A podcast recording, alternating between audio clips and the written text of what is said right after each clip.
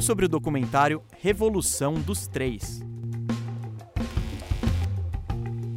Os bastidores da produção e entrevistas com lendas como Steve Kerr, Manu Ginobili e James Harden. Arrumando a casa do Boston Celtics. O bandejão está no ar. Seja bem-vinda, seja bem-vindo, Bandejão tá no ar. Esse é o 16º Bandejão, o Bandejão é o podcast do canal Bandeja. Meu nome é Gustavo Mesa e como você sabe, toda quinta-feira eu tô aqui trocando ideia de basquete com você. E quem tá sempre aqui comigo é o meu amigo Rafael Cardone, o Firu. Fala, Firu, beleza? Fala aí, pessoal, beleza? Eu já vou chamar. Isaac, põe o um recadinho aí. O meu bom recadinho vai para você. Hoje o recadinho vai ser rápido e vai ser até repetido eu queria pedir a mesma coisa que eu pedi semana passada, porque, como eu disse, né, nossa audiência tá muito legal aqui no Bandejão, mas tem gente que ainda não nos está seguindo no Instagram. Então, vai lá no Instagram, segue o canal Bandeja, porque a gente quer muito chegar em 10 mil para poder botar os links lá, né? Que isso ia facilitar muito pra gente e para você também. Uh, aproveita que você já tá lá no Instagram, me segue, arroba GustavoMesa87, segue o Firu também, arroba FiruBRR, e, Firu, vamos sem mais delongas pro convidado? Bora! É o nosso primeiro convidado repetido. Ele já veio aqui, então se você é fã do Bandejão, você talvez reconheça a voz dele. Ele foi jogador de basquete, ele é o diretor do documentário A Revolução dos Três.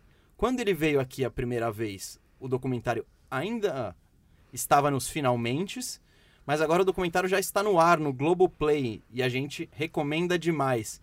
Mas uh, vamos deixar o, o, o, dono da criança aí, quem criou o negócio, falar um pouquinho. Davi Feldon, muito prazer recebê-lo de novo. Fala, gente, obrigado. Agradeço o convite, estou feliz de estar aqui de novo conversando com vocês. Estou escutando o podcast direto, acompanhando o canal Bandeja, canal Peleja, o Peleja Mídia em geral eu acompanho e gosto muito do trabalho de vocês. Feliz de estar aqui de novo. Vamos falar de basquete. E hoje o bandejão tá diferente porque temos um convidado a mais ainda. É um convidado que foi até meio intrometido. Você convidou também, ele, Firu? E também é repetido. E também é repetido, é verdade. Eu não convidei ele, não sei se o Firu convidou. Mas ele tá aqui, ele é o roteirista do Revolução dos Três, ele é a voz do Radar Bandeja, Murilo Megali. Seja bem-vindo de novo, nosso patrão. Foi o nosso primeiro convidado. No Radar Bandeja de hoje. É isso, é a Não, voz e você começou falando Hoje a gente tem um convidado, eu pensei, caramba, olha a moral que eu tô, zero. E é o único convidado repetido, que é o Davi. Eu pensei, pô, eu vim o primeiro, cara. ah, é que você é. já é da casa, vai. Não, você, é, você é semi-convidado. É uma honra aqui estar tá conversando com vocês, porque desde quando a gente teve no primeiro episódio, né, a coisa cresceu muito. É, vocês falaram, acho que no último, né, que vocês não esperavam esse crescimento. É, a gente chegou ao último episódio, último, penúltimo episódio com 30 mil reproduções, né, contando todas as plataformas. É uma coisa absurda é... e é muito legal voltar depois de 15 semanas, né? Passaram-se 15 semanas. E do lado de um cara que é, é um parceiro de trabalho, mas também um amigo da vida, que é o Davi Feldon. Bom, ó, vamos começar falando, claro, do documentário. Só que, sei lá, eu não acho legal eu explicar o que é o documentário. Vou perguntar pro próprio Davi, que saiu da cabeça dele isso. Davi, faz uma breve sinopse para quem ainda não sabe o que é a Revolução dos Três. Bom, Revolução dos Três é um documentário, um filme que a gente produziu e filmou uh, nos últimos dois anos e meio. É um projeto longo, mas muito legal. A gente está muito feliz com o resultado final. Ele está pronto.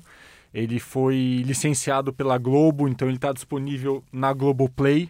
Já vou fazer um merchan rápido aqui. Quem quiser assistir, vai lá no Globoplay no Globoplay e procura Revolução dos Três. Ele está em destaque, está indo super bem, o feedback é muito bom do filme. É, então assistam e deem a opinião de vocês. A gente está aqui para trocar ideias sobre basquete. O filme começou de uma vontade de fazer conteúdo de esporte. Eu acho que é uma vontade parecida com, as, com a vontade de vocês.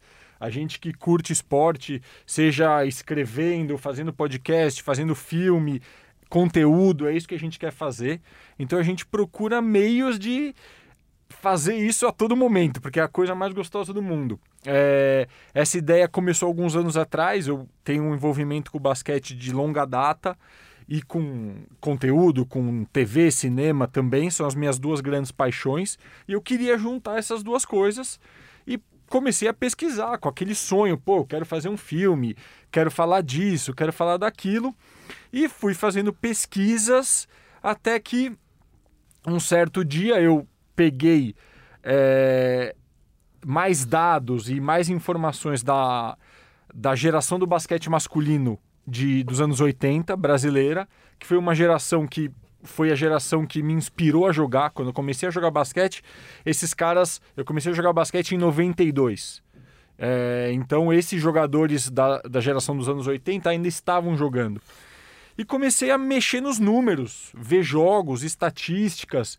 E vendo esses jogos, eu tive uma sacada que foi comparar o Brasil dos anos 80, que todo mundo falava, nossa, chutava muito, tinha Oscar e Marcel. Eu quis comparar o Brasil dos anos 80 com a NBA nos últimos 30 anos. Então essa foi a ideia que eu tive para tentar fazer um produto novo, para tentar fazer um filme divertido, onde a gente traga tanto a geração, o pessoal de 40, 50 anos de idade que lembra muito bem daquele basquete, como a molecada de 15, 14, 12 que está assistindo NBA hoje em dia. É, contei com uma grande ajuda do Murilo. A gente teve sessões assim de, de brainstorm muito legais. Sessões de descarrego, eu diria. Descarrego, exatamente. Ah, gente... Eu lembro de uma mesa na casa do Davi com, ah, sei lá, centenas de post-its. É a imagem que eu tenho, assim. A gente escreve. Porque, assim, para quem tá ouvindo, uh, o, os um documentário para você fazer, né? É difícil que você escreva um roteiro e o documentário saia exatamente como você escreveu no roteiro, porque você vai ouvir das pessoas coisas e o documentário vai se adaptando ao que as pessoas estão falando. Mas você precisa montar uma estrutura. E a gente quebrou a cabeça para isso, né, Davi? Para montar uma primeira estrutura. Tinha muita coisa que a gente queria fazer, e aí fomos colocando em post-its os assuntos. É, não mexe, esse post-it volta esse papelzinho vai para lá, não, inverte e tal. E aí dorme com a ideia, volta na semana seguinte e mexe na mesa do Davi ali de novo. É um, jogo de quebra-cabeça, mas que no final acho que ficou legal, né? Ficou muito legal, aqueles post-its ficaram colados lá muito tempo. Até que a gente depois descobriu um aplicativo que simula os, os post-its e isso ajudou é, a gente. A gente se sentiu burro até. Cara, era só fazer isso nesse site. Tinha até um site para isso, mas. Exato. Mas foi muito legal. Eu acho que foi aí que foi aí que tudo começou. É, foi a partir dessa pesquisa, foi a partir desse roteiro que a gente fez junto, é, que já trazia essa pegada criativa. Eu acho que é isso que a gente tentou. Sempre todo mundo que esteve envolvido no filme, foi muita gente legal que se envolveu. A ideia foi: vamos fazer algo novo, vamos fazer algo que não seja um jornalismo clássico, que tenha uma linguagem diferente, que tenha um ritmo diferente. Foi isso que a gente quis fazer a todo momento. E eu acho que conseguiu. Bom, falando um pouco do documentário em si, e se eu estiver errado, você me corrige, hein, Davi? Eu acredito que o que o Davi quis dizer é ele quis colocar a seleção brasileira de 87 como uma equipe pioneira no uso da bola de três. Que, e até o documentário ele tenta trabalhar com isso, com comparações do Brasil com o restante, do Brasil principalmente com a NBA e com o momento de agora, até um pouco que a gente falou no outro podcast, né? Dessa maluquice que é o Houston Rockets. E e no, no documentário, um dos precursores é o próprio Brasil. Foi isso mesmo, Davi? Foi isso, sem dúvida nenhuma. O Brasil foi, o primeir, foi a primeira seleção do mundo, foi o primeiro time do mundo a abraçar de verdade a bola dos três. Muita não gente... quer dizer, né, Davi, que foi o primeiro a arremessar uma bola de três. Não é, foi. É, é, a ideia, né? É uma ideologia. O, o conceito, o conceito, o conceito, o Brasil abraçou o conceito da bola dos três antes de todo mundo. É... E era inclusive criticado por gerações anteriores da seleção brasileira, né? Muito criticado, assim. muito criticado para a gente entender. Às gente vezes... falava que não era basquete, né? Que... A, às vezes as pessoas que estão escutando não sabem, mas a bola de três foi introduzida no basquete em 84. Na FIBA, né? Na NBA foi em 79. Na 80, FIBA né? em, em 84. E na NBA em 79. Ou seja, imagina no futebol, em algum momento inventam um gol que vale dois. Gol de trás do meio de campo. É isso. Ou gol de fora da área vale dois. Foi meio que isso que o basquete fez. E foi uma grande mudança. E acredito eu que a criação da bola dos três mudou o basquete para sempre. Preparou o esporte para o que a gente está vendo hoje. Por que, que o basquete é legal hoje? Por causa do espaço.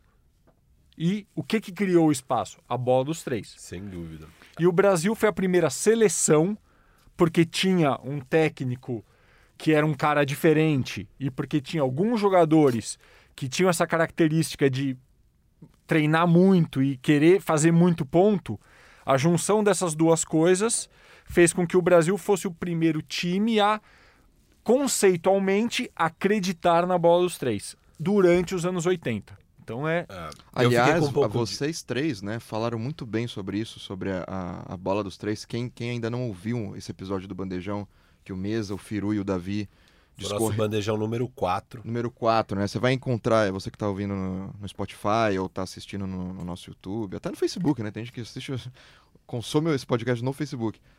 Volta uns episódios e vê ali é um que tá com a capa com Rockets, provavelmente. Né? Por que, que o Rockets. Tá o Harden. Um Harden. Por que, que, que o Rockets gosta tanto de chutar de três, alguma coisa assim. E vocês explicaram muito bem essa transformação, né? Agora, o, um medo que eu tinha um pouco com o documentário, até pelo nome do documentário, que é Revolução dos Três, era tratar essa geração brasileira como revolucionária. E eu acho que é isso que o Gustavo falou. Vocês tratam no documentário muito mais como uma pioneira, que é diferente um pioneiro de um revolucionário. De fato, essa seleção foi pioneira, acho que os dados estão aí mostrando isso, mas é difícil cravar que eles fizeram uma revolução no basquete, né? Porque eu acho que é muito o que você acabou de falar. Era uma junção de ineditismo, porque imagina, se acabou de introduzir a bola de três no mundo e os jogadores já são adultos, eles não cresceram treinando. Então vai ser muito raro que tenha algum atleta preparado. E calhou daqueles dois atletas sensacionais, que são dois dos melhores jogadores de todos os tempos do Brasil, que é o Oscar e o Marcel, serem totalmente aptos a chutar a bola de três, né? E isso não se repetiu nem no Brasil nas gerações seguintes, nem na NBA. E acho que até por isso não aconteceu uma revolução ali, né? É, você pega o próprio Brasil. A FIBA só mostra dados de chutes de três a partir de 94. Então, o Mundial de 90 eu já nem acho dados. Eu queria ter esse do Mundial de 90, porque é o primeiro Mundial logo depois desse Pan-Americano de Você 87. fez uma varredura, né, Davi? A gente fez na época e muita coisa não achava mesmo, né? É, sim, sim. 94 tem os dados. Em 94, o Brasil já não chuta quase nada de bola de três, né? Nesse, pra, só para contextualizar, nessa final contra os Estados Unidos, o Brasil chuta 25 bolas de três e acerta 10, ou seja, um 40% de aproveitamento. E é esse é um aproveitamento muito alto para qualquer time. É, na, você pegar na história da NBA, só 10 times terminaram uma temporada com aproveitamento de 40%. Então, é, mesmo agora que a bola de três está no auge, todo mundo treina e tudo mais, você não consegue ter esse nível de aproveitamento. A gente tinha um talento realmente absurdo ali com, com Oscar e Marcel. Mas eu gostei disso, né? O documentário trata realmente como um pioneiro e mostra que demorou 30 anos para a NBA chegar nesse patamar de arremessar 25 bolas por jogo. E é isso, o Brasil era muito pioneiro ali, era algo totalmente sem precedentes, né, o que aconteceu.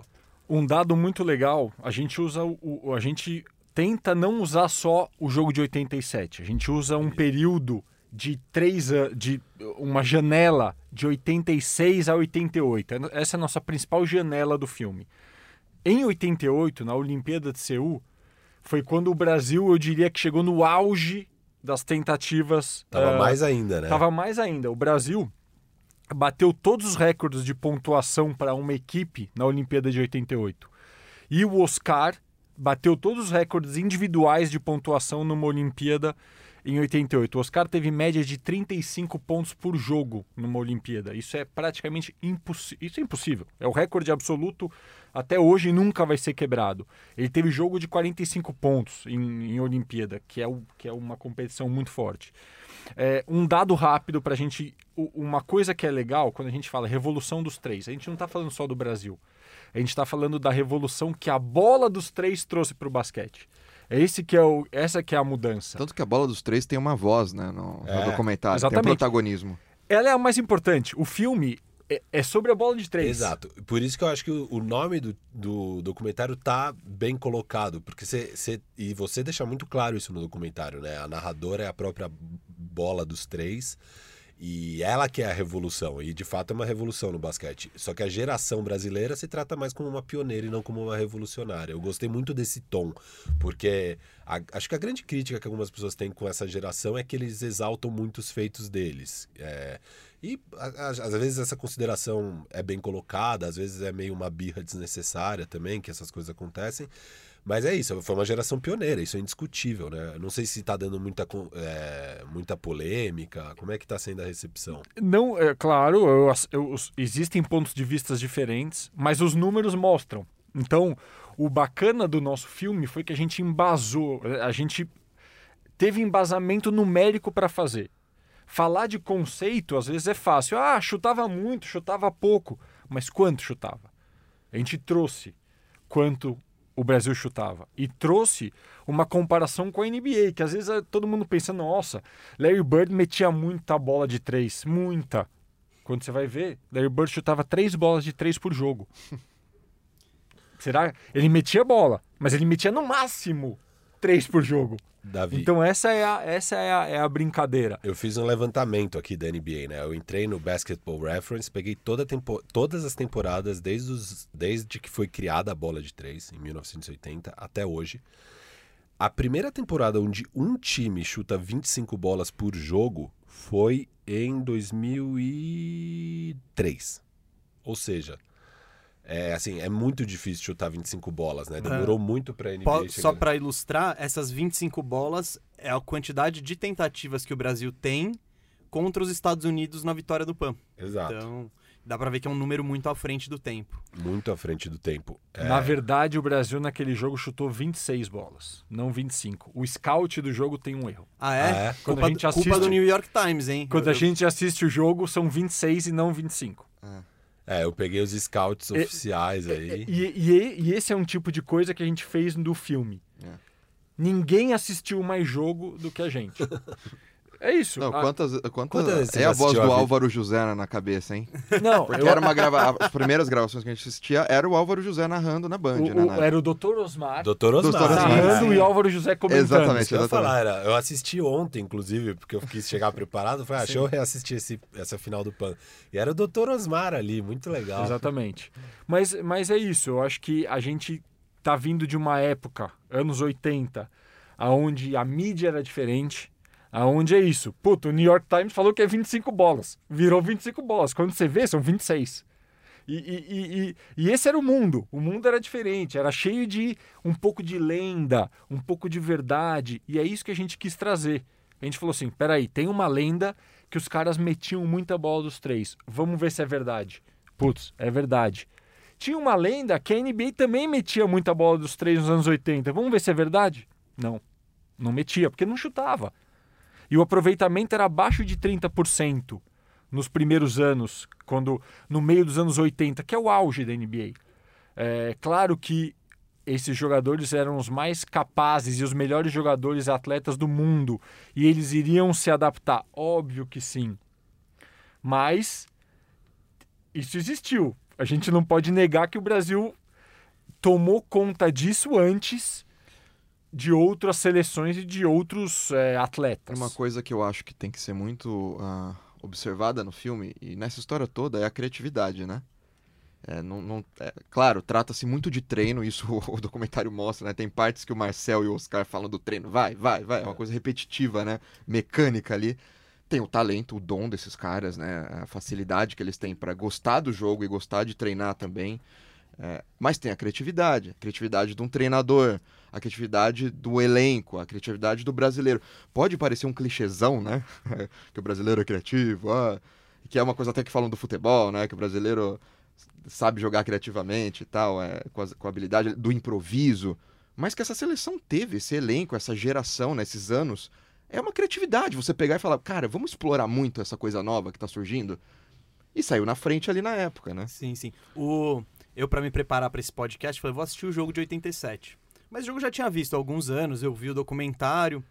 E eu falei, não, quer saber? Eu vou assistir o jogo de 88 contra a União Soviética. Porque é aquela coisa, você fica com o mito do jogo de 87 e você assiste, e é de fato isso. É uma virada monstruosa. O Brasil chegou a perder por quê? 24 pontos, né? E consegue virar e Não sim, vamos dar tanto spoiler, deixa o pessoal assistir. e, e o Brasil consegue virar principalmente na bola de três. Mas eu, eu falei, tá, vamos ver isso. Isso pode ser uma questão de. de, de, é, daquele momento, né? Do, daquele jogo específico, pela condição de não, temos que virar, vamos meter bola de três. Aí eu falei, não, vamos assistir União Soviética e Brasil. Queria dar até os parabéns pro Davi, porque eu imagino o trabalho, o, o tipo de fitas que ele assistiu pra ver o.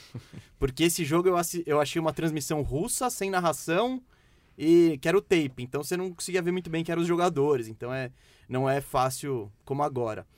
Mas uma coisa que me chamou muito a atenção é a modernidade do jogo do Brasil mesmo. Eh, Teve uma bola do Marcel que, que me chamou a atenção, que foi tipo, pô, parece o Tyler Hero. Que ele joga a bola pro Israel na cabeça do garrafão. Naquela época os pivôs não, não aproximam tanto. O pivô não, o Sabonis não ia marcar o Israel na cabeça do garrafão.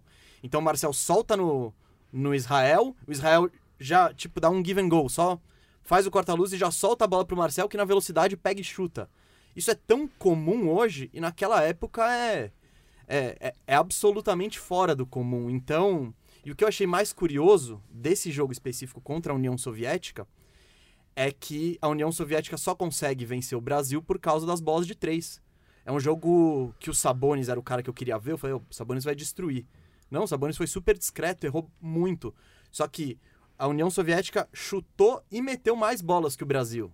Então, isso me chamou atenção. Tipo, pô, eles também estão nessas. E pra quem lembrou, o Sabonis é o pai Sim, do sim, Sabonis do de Domantas hoje. Sabonis, É. isso. Esse é o, o, o Sabonis, né? Esse, aqui- é o verdadeiro. esse é o sa- Arvidas. esse é o Saboninho, o outro é o Sabonão. E, e daí depois eu fui, fui ver o, o- as estatísticas desse jogo. O Oscar fez 46 pontos, foi absolutamente incrível. E, os, e, e a União Soviética separou bastante a pontuação, com acho que três ou quatro caras fizeram mais pontos que o Sabonis. Aliás, Mesa, a gente foi entrevistar o Oscar, né, pro, pro documentário, e não me lembro se, se esse trecho ficou no documentário, no, no corte final, né? Mas o Oscar fala desse jogo com uma, uma emoção absurda, assim. Sim, é- Foi um dos, né, os momentos, quando ele, vai, ele fala de vários jogos, vários- mas quando ele vai falar desse jogo com a União Soviética, ele muda, assim. Ele, É porque é o, o arremesso que. ele- é, cê- eu, eu já entrevistei ele, eu perguntei qual é a bola que você mais lembra na sua vida? Não é nenhuma cesta. É esse arremesso que faltam uns 40 segundos. O Brasil tem a chance de empatar com a União Soviética. E ele tem uma bola que não é fácil, mas que ele já meteu, acho que várias vezes na carreira. Então esse é o lance que assombra ele ele, porque conforma. custa a demissão do Ari Vidal. E só pra comparar com os Estados Unidos, do, eh, na semifinal dessa Olimpíada, a União Soviética pega os Estados Unidos. E os Estados Unidos, a União Soviética arremessa mais bolas de três que os Estados Unidos. Oh, comparação de placar. O Bra- Brasil e União Soviética foi 110 a 105. Estados Unidos e União Soviética, a União Soviética ganhou 82 a 76. É o estilo. A União Soviética entrou no, nesse run and gun do Brasil e jogou contra os Estados Unidos. Foi um jogo mais parado. E o Arvidas foi melhor contra os Estados Unidos? Cara, ele foi discreto também, 13 Também. pontos. O, o, o cestinha do time foi o Cur, Curtinites. Curtinites. Era um puta jogador. Sim, que E- contra o era Brasil o meteu bola pra pontuador. caramba. É. O, o que acontece, e o Guerrinha fala isso no documentário, o Brasil só tinha um jeito de jogar. Não tinha um plano B.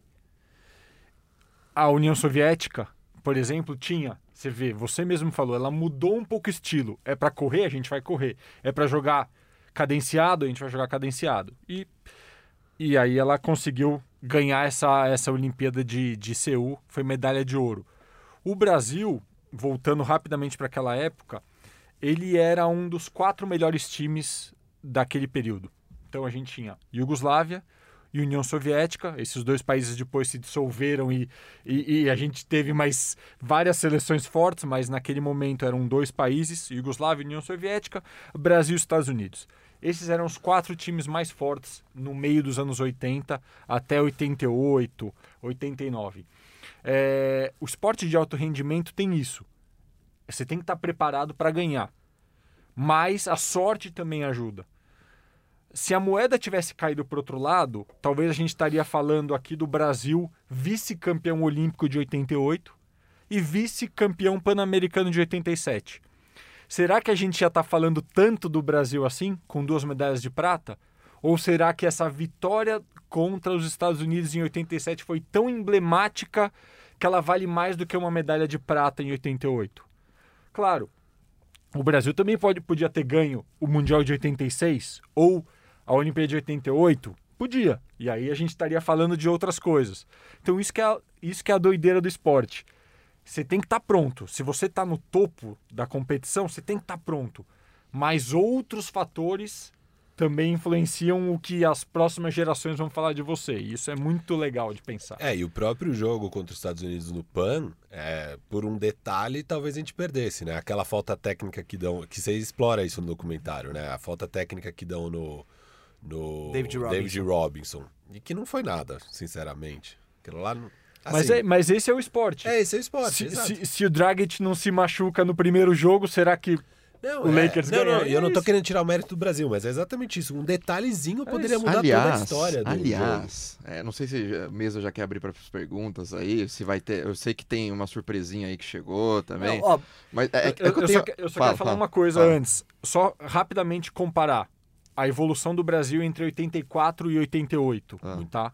84 Olimpíadas sem bola dos Sem três. bola dos três. A média de pontos de todos os times foram, foi 80 pontos por jogo, tá? Olimpíada de 88, com a bola de 3, a média subiu para 90 pontos por jogo. De tá? 80 para 90. De, de 80 para 90 em 4 anos. No mesmo período, tô falando da média de todos os times que participaram das duas competições. O Brasil esteve nas duas. O Brasil, em 84, fez 80 pontos por jogo exatamente. Ele Como tá- o resto. ele estava exatamente na média, o Brasil. Quantas bo- quantos pontos por jogo o Brasil fez quatro anos depois? Uns 100. Não, 105? não. 110 por jogo. Então o Brasil em E a quatro média anos... tava quanto da galera? A 90. média foi para 90. Então o Brasil Nossa. subiu a média. É. O Brasil subiu. O Brasil teve uma média de pontos 30 pontos superior a quatro anos atrás. Isso mostra. Isso é um Impacto, pouquinho de né? revolução. A Isso é impacto. Isso é. filosofia. Era assim que os caras jogavam. Subi... O Brasil, em quatro anos, ele virou um time que marcava 80 pontos por jogo para um time que marcava 110 pontos por jogo na competição mais forte do planeta. Eu fui ler umas notícias, né, da, dos jornais americanos repercutindo na época, em 87 mesmo, né? Então tem Washington Post, New York Times, Los Angeles, Chicago Tribune. E o que a gente coisas. conversou lá, o Indiana, como é que é? O de Indi- Indiana Indianápolis? Star. É, que a final foi em Indianápolis, né? É. A gente foi para a gente fez a viagem para os Estados Unidos, a gente pode até contar depois isso. Vamos chegar lá, Tá. vamos chegar lá. E, e em Indianápolis a gente conversou com um, um dos caras que estavam trabalhando ali na quadra, né? Como repórter, jornalista, escrevendo. E, e hoje ele trabalha no Pacers, né? E, enfim. Mas continue, Firo, desculpa. Não, Era é, só isso. Tá.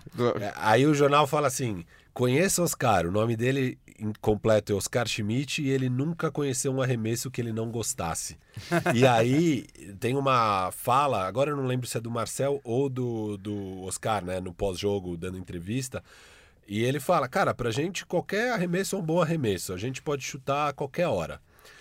E, e é muito interessante essa filosofia, porque que nem naquela época a ideia era que o arremesso de dois era o ideal, porque de três o aproveitamento é baixo. Só que para eles não, qualquer arremesso estava valendo. É, e eu acho que agora a gente está entrando numa fase na NBA com esses analytics avançados e o próprio Houston Rockets que a gente falou muito na- no outro bandejão quando você veio, que para eles novamente é- é- o que antes era o arremesso de dois agora é o de três, porque eles só querem arremessar de três ou a bandeja e tá perdendo todo aquele mid-range, e pra mim isso é uma bobagem, porque qualquer arremesso é um arremesso bom. Se você tiver um mid-range livre e você conseguir meter essa bola de dois, você tem que tentar esse arremesso. Você não tem que dar mais um passe pra um cara de três que talvez esteja marcado e, e tem aquele time, né? A hora que você tá livre ali e, e sobe, você tem que arremessar. Eu acho que tá faltando isso pro Houston Rockets, até porque você bagunça a defesa adversária, né? Você fica menos previsível e tudo mais. Então, eu gostei muito dessa fala, assim, qualquer arremesso é um arremesso bom. E, E que louco que na época eles já tinham essa imagem, né? Esses caras gostam muito de chutar, né? Era a imagem que tinha pros gringos. É, o Washington Post fala isso, né? Ele fala que A gente era exótico. a- É, era a gente uma... era exótico. Esses caras vêm e querem chutar de todos os lados. exotificaram o, o atleta brasileiro. Eles falam assim, Washington Post, que o jump shot nos Estados Unidos era uma arte perdida. Porque os americanos só queriam ir lá pra dentro do garrafão e fazer a cesta. E na América do Sul, esse é o jeito de se jogar. É arremessando. E uma coisa é, é legal. A gente jogou essa final do PAN em Indianápolis. Indianápolis é onde é considerado o berço do basquete americano. É o basquete mais clássico. É o basquete onde o arremesso é muito valorizado. Tem painéis, tem out- outdoors pela cidade escrito We grow basketball here. A gente cultiva, a gente cresce o basquete, a gente cultiva o basquete aqui. É, é a marca da cidade. Da... Exato. Tem jogos de colegial Indiana, Indiana Indianápolis, para ginásios de 10 mil pessoas. Colegiais, high school, tem ginásios com capacidade para 10 mil pessoas e eles estão lotados. O Isso é Dr. Indiana. Osmar fala disso na narração né, do, desse jogo. Ele tá conversando. Quem, quem é o comentarista mesmo? O Álvaro José. O Álvaro José. Eles estão conversando disso e falando, cara, esse ginásio aqui deve ser, sei lá, o décimo ginásio melhor da cidade e é melhor que qualquer ginásio lá no Brasil, assim, eles falam. Ele- Eles, É, eles mas falam aquele isso. né? era o ginásio do Pacers, eles estavam É, errados. Que foi, dem- foi demolido, né? Foi, Foi, foi. foi. É. Em- gente, queria fazer Não, uma. de- desculpa, mesa. Eu ia fazer Você aquela é hora. o chefe, você fica à vontade, Murilo. Eu só ia fazer, porque o, o Davi falou uma coisa muito interessante, que é, ah, se a moeda tivesse caído para outro lado, né? É, eu, não, não se sabe como que seria interpretada essa geração. E aí eu pensei uma coisa, é, é uma pergunta que eu tenho para você, mas que eu não fiz, eu acho, durante todo esse processo nosso de produção, eu não acabei não fazendo. Que- no final das contas, o que, que você achou sobre como essa geração é interpretada pelas outras gerações do basquete e pelos fãs? É, tem gerações de fãs também. E eu não tô falando só de idade. Tem gente mais jovem que não vai com a, da, com a cara dessa geração da- dos anos 80 e enaltece os campeões da década de 60 ou valoriza muito mais esses caras que chegaram agora na NBA e tal e não acha tão sério eles pedirem dispensa da seleção, que é uma outra questão que a geração do Oscar às vezes chia. Como que você vê esse conflito assim que às vezes é aparente? Eu acho legal, eu acho bacana, isso mostra que existe uma cultura de esporte. Quando você Um come- debate. um debate, quando você começa a comparar jogadores, comparar gerações, eu acho isso a coisa mais importante. É, eu acho difícil tirar uma conclusão, quem foi melhor ou quem foi pior, porque quando os momentos são diferentes, o esporte muda, a preparação muda e tudo mais. Mas o que eu sinto é essa geração marcou muita gente. Ela marcou um, eh, uma, um, um grupo de pessoas grande, molecada e adultos na época. Então hoje o feedback que eu estou recebendo, eu recebo feedback de pessoas de 35 anos a 70 anos de idade, que assistiram muito esses caras jogarem e gostam muito. Então, é, eu acho que eles cativavam um pouco do espírito brasileiro, que era muito ofensivo. Eles foram midiáticos, né? Eles foram midiáticos, eles pontuavam, eles tinham uma ligação muito grande com o futebol. Essa geração apareceu durante a maior seca do futebol brasileiro. Foram os anos 80. A gente foi campeão em 70, parou de ser campeão, foi ser campeão só em 94. Quem que apareceu naqueles anos 80? Esse time de basquete que pontuava, ou seja, fazia gol, e a seleção masculina de vôlei, que também foi medalha de prata na 92, Olimpíada em, em- em- Los Angeles 84, Ah. primeiro, É. que também tinha uma coisa, tinha o, o Bernardo dando jornada nas estrelas, era tipo toda É, uma aliás- coisa descontraída que os caras tinham. É interessante. A gente tem uma audiência legal de Portugal e Angola no canal e nesse podcast, né? Um abraço para os inscritos é, portugueses e angolanos. Para eles, pra eles Não esquece entenderem. Moçambique, hein? Moçambique, verdade, Moçambique, Moçambique também. É, para eles entenderem, isso é muito presente no Brasil. Essa carência de vitórias no esporte. Isso acontece. A gente tem um podcast do Peleja que chama Raro Efeito. Pode procurar aí no YouTube, no, no Spotify. E um dos episódios é sobre isso daí, né? Que é a Copa de 94, isso que o Davi tá falando. Quando chega a Copa de 94, ela é muito simbólica, né, no futebol, porque havia morrido o, O Senna. o Senna, o- um ídolo que era o vencedor, o esportista vencedor na época, né? O, Bra- o Brasil no futebol não ganhava há muito tempo. E é interessante você falar isso, Davi, porque na década de 80, esses eram os caras que deram. O brasileiro, tem isso, né? Nossa, deu orgulho, representou o Brasil. É isso. E, e a questão midiática, o documentário conta, pô. Ó, o tanto de spoiler, né? Mas. Isso, isso na verdade não é spoiler, isso é um dado da- histórico. No dia dessa final, tava rolando é, finais de estadual, tá o, o Campeonato Paulista passando, né, pra São Paulo. É. E a galera meio que migrar, eu vou pro jogo do futebol. Ah, não, peraí, o jogo melhorou lá, eu vou ficar aqui no do basquete. Né, né, Davi? Foi rolando meio que essa. Na Isso foi transmissão, muito legal na quando a transmissão gente eles falam isso. disso. Eles falam que, acho que no segundo tempo do jogo da- do, do PAN, já tinha terminado a final do estadual. Então eles falaram, ah, agora vai estar tá bombando aqui nossa transmissão. é isso, E a é, gente é- descobriu isso digitando. A gente foi, ah, vamos ver o que, que teve nessa data. Isso foi uma sacada muito É. legal que a gente teve, que a gente foi pesquisar o que estava rolando naquele domingo, É. 23 de agosto de 87. Pô, tava rolando Palmeiras e São Paulo, final do Campeonato Paulista, é, semifinal do Campeonato Paulista. Caramba, será que isso influenciou o jogo? Influenciou. Era, Influenciou era, no, era, no mesmo, era no mesmo horário do jogo. E aí tem uma fala do Oscar muito interessante, que ele dá um recado pro Cadum, e a gente faz todo esse cruzamento com o futebol. Mas voltando à sua pergunta rapidamente, eu acho que é, que é isso. É, é questão de estilo, é questão de você se identificar com o seu ídolo. E isso é, é difícil da gente é, julgar. Cada um tem uma identificação com algum tipo de atleta por algum motivo.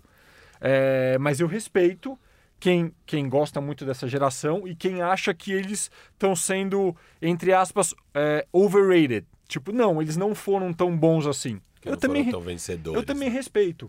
Mas foi uma seleção que deu muito trabalho. Foi quarta no Mundial, campeã pan-americana e quinta numa Olimpíada.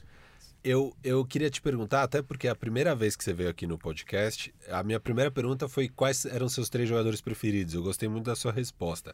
E qual... Os atuais, né? É, é. Não, é. Eram os atuais que Acho ele que ele respondeu? até falou uns que não, Não, eram acho que era tão dos atuais. atuais. Atuais, Ah, era atuais. Ele Falou até do Drew falou do Drew Holiday. Holiday. Ah, ele né? falou do Drew Holiday também.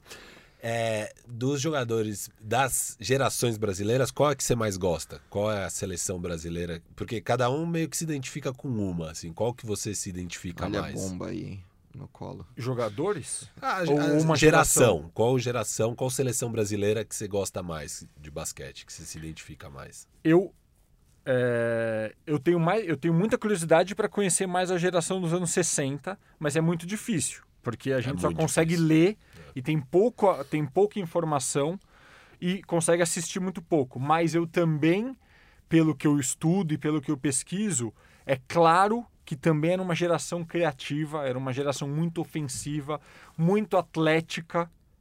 E isso é muito legal. Então, esse é um ponto da geração de 60 que me cativa. É, mas a geração que eu gosto mais é a geração dos anos 80. Foi a geração que, que me fez querer jogar basquete, foi a geração que eu convivi mais. Eu cheguei a jogar com e contra alguns desses jogadores. Então, quando você tem o sonho de jogar basquete, você se vê treinando com um desses caras, o impacto que tem para mim é inigualável. Jogou com o Israel, né? Davi? Joguei com o Israel, joguei com o Kadum. Quer dizer, fui totalmente fui reserva do reserva do reserva deles. Mas a gente treinou junto e conviveu um pouco junto. E joguei contra alguns dos outros jogadores dessa geração. Então, para mim, por causa desses, de- desses acontecimentos, é, é tipo assim, não tem comparação. Entendeu? E é isso que faz a gente gostar do esporte.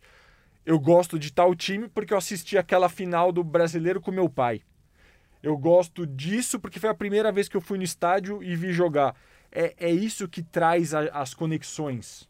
É isso. Então, é- essa é a maravilha. Ah, ô Davi, eu queria recuperar algo que o Murilo falou sobre percepção. Eu queria saber, vocês. Daqui a pouco a gente vai entrar nos bastidores do documentário. Mas vocês foram para os Estados Unidos e fizeram muitas entrevistas lá. Ah, eu, eu queria saber, porque estava muito claro do dessa mudança do estilo brasileiro, de abraçar a bola de três, de apostar realmente nisso. E vocês foram tratar desse assunto nos Estados Unidos. Os americanos, naquele jogo contra o Brasil, eles até motivados pelo Brasil, pelos desafios que o Oscar, o Marcelo, os jogadores falavam, chuta, chuta. Os Estados Unidos chutaram 13 bolas de três nesse jogo, meteram duas só. Aí naquele jogo contra a União Soviética, ah, os Estados Unidos tiveram um aproveitamento melhor que a União Soviética, chutaram mais de 50%. O problema é que eles chutaram 7 bolas e perderam por 82 a 76. O que, que eu quero saber? Tá muito claro que essa tendência, que o Brasil foi um dos primeiros a começar essa tendência e que algumas outras seleções também compraram isso. Eu quero saber a visão norte-americana, porque eles são o topo do esporte, eles são os caras. E é muito difícil eles serem influenciados por fora. Eu queria saber quando você apresentava sua Ou tese. pelo menos eles assumirem. É, exato. Eu queria saber quando você apresentava essa tese pra eles de que sim, ó, ó, o Brasil fazia isso bem antes, ó, isso vocês estão fazendo agora, você viu lá atrás. Como, como que era recebido? Eles falavam tipo, ah, não, a gente reconhece, tal, tal, tal, que eu acho difícil. Ou eles eram mais um tipo, olha lá, pode crer, né? Esses caras até que estavam chutando. Como é que é a visão do americano recebendo essa influência externa? Muito, muito legal sua pergunta. E eu acho que a gente procurou, quando a gente foi para os Estados Unidos, a gente procurou dois tipos de entrevistas. Alguns entrevistados a gente foi atrás porque eram muito ligados nesses dois mundos: NBA atual, basquete dos anos 80. Exemplo: Steve Kerr e Mike D'Antoni. Atualmente são técnicos de grandes times da NBA que usam muito a bola de três. Ou o Mike era, né? Era, mas vai voltar a ser. Sim. Mas estão ligados ao jogo e à bola de três até hoje. E nos anos 80 também eram muito ligados ao jogo. Steve Kerr era um atleta que jogou o Mundial de 86 pelos Estados Unidos, então conhecia o Brasil, tinha uma visão de basquete internacional E conhecia o próprio time americano, aquela geração. e conhecia toda aquela geração porque era a geração dele. E o Mike D'Antoni era um cara que já jogava profissionalmente na Europa, na Itália, contra o Oscar e o Marcel. Então, esse foi um tipo de gente que a gente procurou. E falando com esses caras, o conhecimento deles era total. Eles afirmavam que o Brasil sabia o que estava fazendo Primeiro eles abriam um sorriso, né? Do Tipo, pô, uma pergunta diferente aqui no meio. O que esses caras do Brasil estão fazendo aqui, perguntando do Oscar. E é, é- deve ser, né? Um pouco de, sair um pouco do- da rotina ali das, das perguntas, das pautas. Sim. E aí eles respondiam isso mesmo. Pra contextualizar pra galera, a gente foi pra quatro ou cinco cidades, né, Davi? É, quatro. a, gente foi- a gente fez alguns Cinco, cantos ali. cinco cidades. Porque a gente foi pra São Francisco, porque, cara, é, o Warriors tinha acabado de ser campeão, né? O Duran, MVP das finais. Tava acontecendo ali o negócio. A gente precisava conversar com esses caras, com o Steve Kerr. Não só foram campeões, como campeões Dessa apoiando na bola de três. é. Exatamente, Sim. exatamente, pela filosofia. É, então foi, foi a região ali da Califórnia, foi é, o Texas, e aí fazendo Houston, por causa da filosofia também é, do Houston Rockets. É, foi o San Antonio, por quê? Porque no San Antonio, o David Robinson, que jogou a final, estava por lá, né? É, também tinha o Ginobili sul-americano, que Uhum. tá no documentário. É, quase que conseguimos falar com o Popovich ali, ele tava meio apressado. Ele tal. foi um dos que não falou com a gente, um É, dos nãos. É, tem alguns nomes pra gente contar aqui que não conseguimos. Não, a gente vai entrar nos bastidores daqui a Boa. pouquinho. É, quem mais, Davi? Ah, aqui. Indiana, Indianápolis. Porque foi a final, né, lá. É, e aí fomos pro Kentucky, cara. E aí, eu, eu não. Eu, eu acho que eu não teria ido na minha vida pro Kentucky, né, falando pessoalmente, se não fosse por causa disso. Então essa viagem teve essas coisas específicas. Por que no Kentucky? A gente foi pra Louisville, né? Aliás, alguma cidadezinha ali perto e tal, mas basicamente Louisville. Porque o treinador ah, da seleção norte-americana na época, né, que perdeu pro Brasil, mora lá. E tem uma história, né, com, com o estado. É, a Universidade do Kentucky é a universidade mais vencedora na história do basquete universitário. E ele é Junto o cara. com Kansas, Duke, é, Universidade da North Carolina, é, são as principais universidades no basquete. E ele era um guru na época das, das universidades, né? À frente dos. Do, O, do- o Danny Crum era o técnico desse time americano Uhum. em 87, ele era bicampeão universitário pela Universidade de Louisville e a gente foi falar com ele. Que, é que era, era, um, era um campo dele de golfe. Era um, era, era um tipo um country club, assim, né? Um, um, um torneio de golfe. que ele organiza. E a gente foi falar com ele. E eu acho que isso é importante para qualquer documentário. A gente ter o contraponto. A gente não tá. E, e isso é legal. Não é que é um documentário que a gente está falando do Brasil, do Brasil, do Brasil e não escuta o outro lado. É, isso traz a veracidade. Isso eu acho que é importante para qualquer material. O que, que, os, que, que todo mundo. O que, que as pessoas têm a dizer? E como o Murilo falou no começo, a gente não consegue controlar o roteiro. A gente não sabe. A gente pode pensar nas perguntas pro Danny Crum. A gente pode pensar nas perguntas pro Steve Kerr. Mas o que, que eles vão responder? E, e como foi o, pro Crumb falar desse assunto, assim? O que, que você sentiu dele? Pra ele, é... Ele tem uma carreira muito vitoriosa. Isso poderia ser talvez uma nota de rodapé ou pode ser algo muito marcante que assombra ele. Qual o sentimento que você teve ao conversar com ele? Quando você abordou o assunto, ele, ele Parece que é algo muito marcante na vida dele, ou parece que é algo que, ok, acontece, aconteceu e beleza. Eu acho que essa é a minha. Talvez seja a entrevista que eu mais goste no filme, por vários motivos. Primeiro, que ele é um senhor, atualmente de, De quase, muita idade. de quase 90 anos, muito vencedor, então é a história do basquete lá. Mas é um cara que tá super bem. Ele tinha, ele tinha sofrido um, um derrame pouco antes da gente ir para lá, umas duas semanas antes. Mesmo assim, ele confirmou a, a entrevista ele tá super bem. Ele tá super bem. E. Só que ele é. Esse cara é boleiro. Você vê que ele é boleiro. Ele ganhou tanto na vida dele. E essa derrota não marca muito ele. Porque na visão dele. Eu vou dar um pequeno spoiler aqui. Você que tá dando aí. Você reclamou e você que tá revelando. aí. Na visão dele, de 10 jogos, eles ganhariam 9. É, ele fala isso. E eles perderam aquilo, aquele. E faz parte, né? Porque essa é, esse é o esporte de alto rendimento. Mas não é só na é, visão a mo- dele. é a moeda cair pro outro lado e, e para ele caiu pro outro lado Ne- naquele dia. Eu vou dizer que não é só a visão dele, porque nisso que eu tava lendo o- as matérias dos jornais, o, o Marcel fala isso em umas entrevistas. Ele fala: não, os Estados Unidos é o melhor time, a gente deu sorte, a gente ganhou hoje. Se a gente jogar mais 10 vezes, eles vão ganhar 9. Ele fala exatamente isso na entrevista pros americanos. E, mas é isso, não importa. O que importa é que ganhou. O esporte é assim, né? Você falou do Marcel. Ah, vamos, vamos, vamos, vamos acho, partir para a parte de bastidores, do que rolou por trás do documentário. E tem uma pessoa que tem uma dúvida sobre isso. Isaac, por favor. E aí, Gustavo? E aí, Rafael? Olha, adorei o documentário. O documentário é exatamente aquilo que aconteceu. O Brasil foi o precursor desse negócio de chutar de três. Hoje eu estava vendo, ah, tá- hoje não, eu estava vendo a NBA na, na bolha lá. Vários times, cinco abertos. Até os pivôs chutando de três. Então, eu acredito que o Brasil foi revolucionário nesse negócio aí e provamos isso na quadra. Foi muito bom ter visto o Revolução dos Três. E agora eu pergunto para você, Davi: qual foi a maior dificuldade em você fazer esse documentário? Arquivo confidencial do bandejão, É é Uau. isso. E aí responde: se você não reconheceu essa voz, ela é por acaso do Oscar Schmidt. E aí, Davi, como foram ouvir essas palavras? E mata a dúvida do homem, por favor. Cara, muito legal escutar o Oscar. é, Nossa, fiquei até emocionado agora, porque veio na cabeça tudo o que a gente lutou para fazer esse filme. É, Quem gosta de esporte sabe que nada vai ser fácil, que você vai ter que abdicar do seu tempo livre para conseguir fazer alguma coisa que você ama.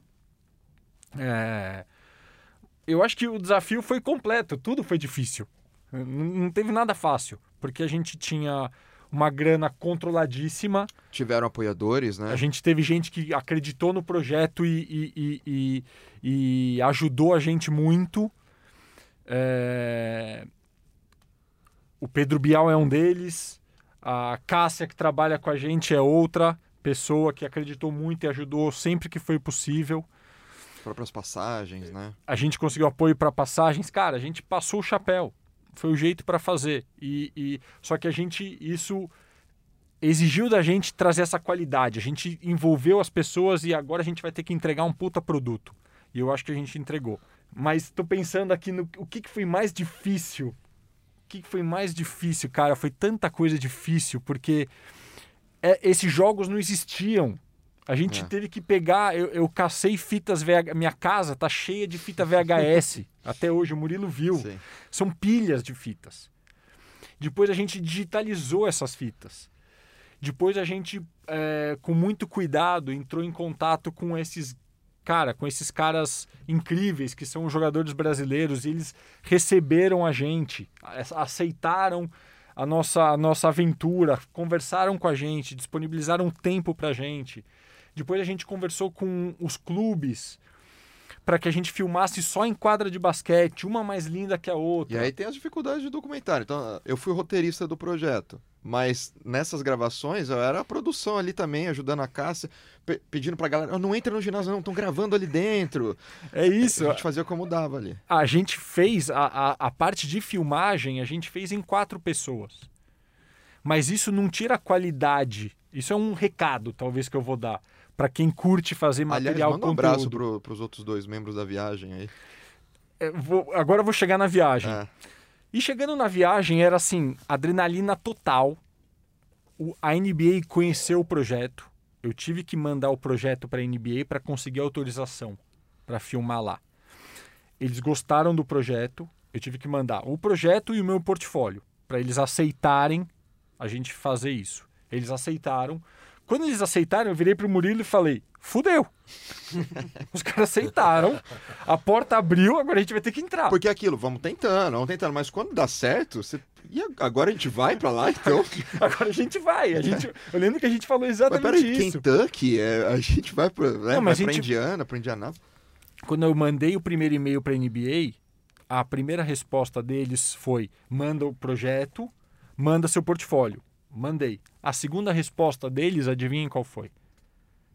Bora. Bem-vindos. Bem-vindos, manda uma lista de quem que você quer falar. Eu lembro que eu virei para o Murilo e falei: Murilo, eles pediram uma lista. Falei, fudeu. É, mas é assim, a gente põe Quero qualquer um na lista, Jordan. a gente põe... É, a gente Quero falar com o Como Michael assim? Jordan. Eles nem falaram o que... É uma lista, a gente preenche quem a gente quiser nessa lista que a gente quer falar, e a gente pôs. E a gente pôs, a gente sonhou alto. A gente pôs Curry, Harden, Kerr, Ginobili, a gente pôs. E mandou a lista. Pro... E claro, e, e aí a gente já começou a pensar da forma de produção. É, não vai dar pra gente ficar indo para todos os lugares. Vamos focar.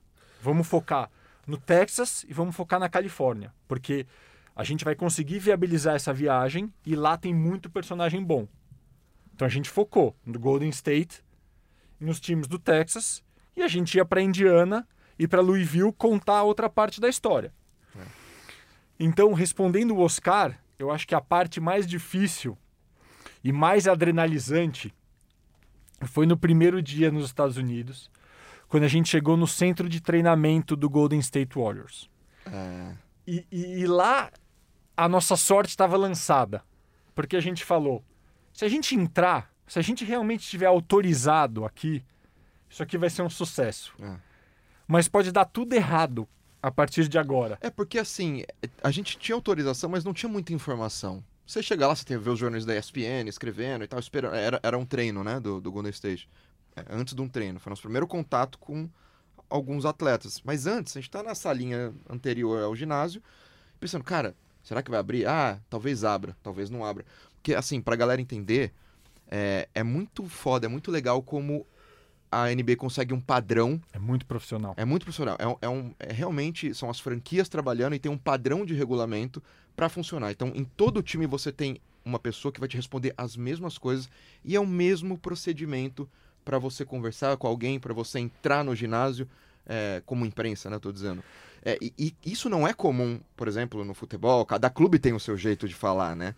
É, claro, a variável na NBA é você tem o padrão, mas cada estado tem o seu jeito de lidar, né? E, e cada, cada pe- região. E aí, quando você entra, aí é do seu jeito de É, ser descolado e conseguir mais coisa ou menos coisa. Sim, lá na Califórnia os caras foram, foram até abertos. A gente pensou, cara, o Golden State Warriors são as maiores estrelas, eles vão ser super fechados. Não, os caras foram, sabe, cool. Super, Chega aí, tro super. trocar ideia. Aí você vai. Qual que foi mais difícil dele? Foi o.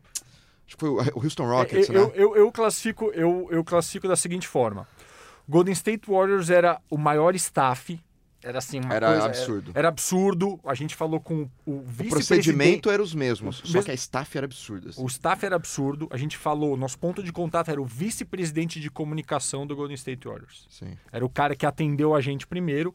Depois ele passou a gente para um, pra um, pra um assistente dele. E a gente teve muito acesso. No Golden State foi incrível. A gente ficou no É. centro de treinamento. Quando a gente conseguiu entrar no. Eu lembro quando a gente conseguiu. Quando a gente liberou. Quando Tem um liberaram pra vídeo gente. disso. Pena que não dá pra ver aqui no podcast, mas tem um vídeo que a gente entra, eu No já ligo o celular e o Duran tá treinando. O Duran e o Curry, inclusive. A gente deu a sorte de estarem aqui treinando o arremesso. nossa frente. a, a- a menos de um braço da gente. Se eu estico o braço, eu bato neles. Porque eles, eles convivem ali com os jornalistas e tal, olham pra gente. E eu olhei pro Davi e falei, cara, o que que tá acontecendo aqui? Os caras estão aqui na nossa frente, o Dur... não é possível, cara. E aí é isso. Do- aí a gente teve acesso a jogo, também a vestiário. E no vestiário, cara, é, uma- é aquela parada dos clubes brasileiros dos anos 80, que o jornalista entra e os caras estão tomando banho, né? Hoje não tem mais isso no futebol. Mas lá é assim. Lá é assim, você entra e aí o a gente ficou meio travadão, né, olhando, aí o segurança veio e falou, vocês precisam de ajuda? Ah, a gente foi liberado pra entrar aqui no vestiário do Golden State, no vestiário do Houston também aconteceu. O segurança falou: tá, agora é com vocês. Vocês, vocês têm a liberdade de aproximar do cara que tá se trocando. Só que vocês podem tomar um não. O cara, acho que foi o cara do, do, do, Do Houston. do Houston que falou: ó, foi um cara gente boa assim, ó. Vou te dar uma dica. Cuidado, porque você tem uma bala, né, pra gastar. Então, se você tomou um não ali bem tomado, os outros caras em volta vão ver e não vão querer falar com você. Então, é chegue, tem, tem uma abordagem legal que você tomar um não, É Quase você tem uma balada que você tá chegando. É uma balada, é uma balada. você quer se relacionar com alguém, você tem que, né? Então, Você a, pode par- se queimar ali. a parte mais desafiadora era esse, era, era, era esse meio de campo nas entrevistas dentro dos espaços da NBA. O Clay Thompson foi Dentro uma saga pra tentar conseguir ele, foram horas no vestiário. E ele saiu e a gente não conseguiu, ele foi pelas portas dos fundos. É a foi, uma, francesa. Foi uma frustração assim. Mas velho. tava meio alinhado que em algum Que momento podia- ia podia rolar. Cara, podia tudo é rolar. assim, pode rolar. E aí Pode você fica, tipo, e aí, vai rolar, não vai? Eu chego nele agora, chego depois, devia ter chegado antes, devia ter... Aquela hora que ele tava comendo a salada de fruta dele, sentadinho, conversando com o... Quem que era? Acho que era com o Green, eles estavam conversando. "Pô, Será que a gente deveria ter falado com ele? Aí ele sumiu. Mas a gente conseguiu gente muito legal. A gente conseguiu o Harden. O Nenê, por exemplo, a gente foi com a mentalidade, tipo, pô, o cara é brasileiro. Mas o Nenê, ele tem todo um perfil dele que ele é mais fechado pra imprensa. Então, no dia ali do vestiário, ele tava com o fone dele e não olhava pro lado. A gente não teve. É, é abertura no olhar, né, Davi? É, tem- o cara olhou pra você, ele tá afim de falar. Mesmo que ele esteja com uma marra, você vai. Você, e, Oi, a gente é do Brasil. Isso ajudava muito, né? Porque o cara. ah, Quebrava. os caras. Eles tinham na cabeça que assim, pô, o cara veio do Brasil só pra falar comigo. O Eric Gordon, né? Deu uma atenção pra Deu uma gente. atenção. O Capelar. Pô, você nem botou o Eric Gordon no filme, ele deu uma atenção pra você, Davi? É, mas ele vai entrar em conteúdo extra, porque isso é importante É, também. Você tem que ter exato. conteúdo extra. Quem que foi. Agora eu quero saber, quem que foi o mais perna, o mais marrento, alguém que. Tipo, falou, pô, meu, não esperava ser recebido assim. E pelo contrário, quem que foi muito gente fina, quem que foi super receptivo que você não esperava? O mais mala, eu esperava, e ele foi. Acho que você vai falar o mesmo que eu. James Harden. James Harden, exatamente. Porque ele é um morcego. mala, mala. Ele é um Malinha, morcego. Ele é uma estrelona. Mas ele assim. falou com vocês, né? Ó, Mas ele eu falou. achei o Curry. Mas, e, e o Curry, na época, tinha acabado de ganhar o título. Ele tava, né, hypado. ainda. Ele ainda tá hypado, mas na época. Pô, ele vai ficar é. hypado sempre. Ele- Mas na época ele, ele, né? Ele e o Duran, ele era uma coisa, tipo, nossa, Aham. inacessível. E ele tava meio inacessível, mas. Por, por causa de uma coisa. O Curry, ele ia falar com a gente. Na última hora ele não falou, porque ele tava numa briga de Twitter com o Trump. Ah, verdade, tava rolando, lembra? Então a gente ficou em segundo plano. É. Era época de eleição? Era pós-eleição. Pós. Então, o Trump e- já tinha sido eleito. Eles, a, a, a- o departamento de mídia É. do Golden State falou: a gente está protegendo ele porque ele está nessa briga com o Trump. Infelizmente ele não vai poder falar com vocês. E a gente entendeu. O mais mal achei Harden, mas falou com a gente. Ao mesmo tempo a gente Falou, conversou com falou. A gente com- teve uma pergunta. E aliás, foi a, foi a única treta da, da, da produção no documentário, né? Que foi entre eu e o Davi, inclusive. Não sei se você lembra. Foi uma treta boba, mas que, tipo, a gente tinha uma pergunta e a gente discordou na pergunta que foi perguntada pela gente. Não, duas eu acho que a gente teve. A gente teve duas. não- E ali era tipo, o Harden, ele não foi falar. é, Foi diferente do que eu tava falando do vestiário. O Harden nem. A gente nem conseguiu chegar nele no vestiário. Ele foi no treino. Ele. Ah, o Harden vai falar pro jornalista. Aí vai todo mundo se movimenta e tal. Veio suado ali do. do- E o cara decide assim, né? Não está lá de. E aí ele saiu, veio. é, aí veio, amontou todo mundo. Tá, a gente tem uma pergunta, a gente tem duas. Quanto. E vai rodando, vai rodando. O cara ali meio que de pé na beira do negócio, do, do ginásio, da quadra. Chegou na gente. A gente uma lista de perguntas, né? A gente teve 15 perguntas que a gente bate antes, fica uma hora. Na hora do vamos ver, você tem que pegar uma. E tem que, e tem que ter muito a ver com o que os jornalistas estão perguntando. Não pode perguntar algo repetido. E aí perguntamos uma lá e depois saímos discutindo. Cara, você não devia ter perguntado essa. Não, você então pergunta você, pô. E Mas aí deu tá- certo, mas deu, deu certo, certo. mas- Deu certo, Mas sim, cara. a gente discutiu. É uma resposta muito, É que é muito muita foda. pressão, né? É, É isso. muito. você tem Cara, você não vai ter, provavelmente, nunca mais essa chance com ele de perguntar isso, né? Exato. E Mas- deu muito certo no final das contas a resposta. É que a gente fica se cobrando e tal, mas foi muito legal, assim. Mas ao mesmo tempo a gente teve no Golden State o cara que me surpreendeu positivamente, acho que são dois, que eu imaginava que seriam legais e foram. Steve Kerr, É, ele eu imagino ser... Ele é um baita personagem, foi, né? Foi É, demais. foi espetacular. E, e foi, e foi organizado, foi diferente do Houston. A gente deixou claro, a gente precisa de alguns minutos. O nosso set é diferente. Eles não estão acostumados com uma equipe de cinema. Que leva uma luzona ali, Porque a senta gente, aqui. tem, a gente tem mais luz, a gente tem um set de, de formado de uma forma diferente, a gente tinha duas câmeras. Tem pra- que conversar com a fotografia de todo o filme, né? Não é. Ah, montou no jornalista e filma aí. É. A gente tinha uma questão estética do filme que era muito importante. A gente, num, em nenhum momento, o, o, o nosso plano D, Z, era filmar com backdrop no fundo.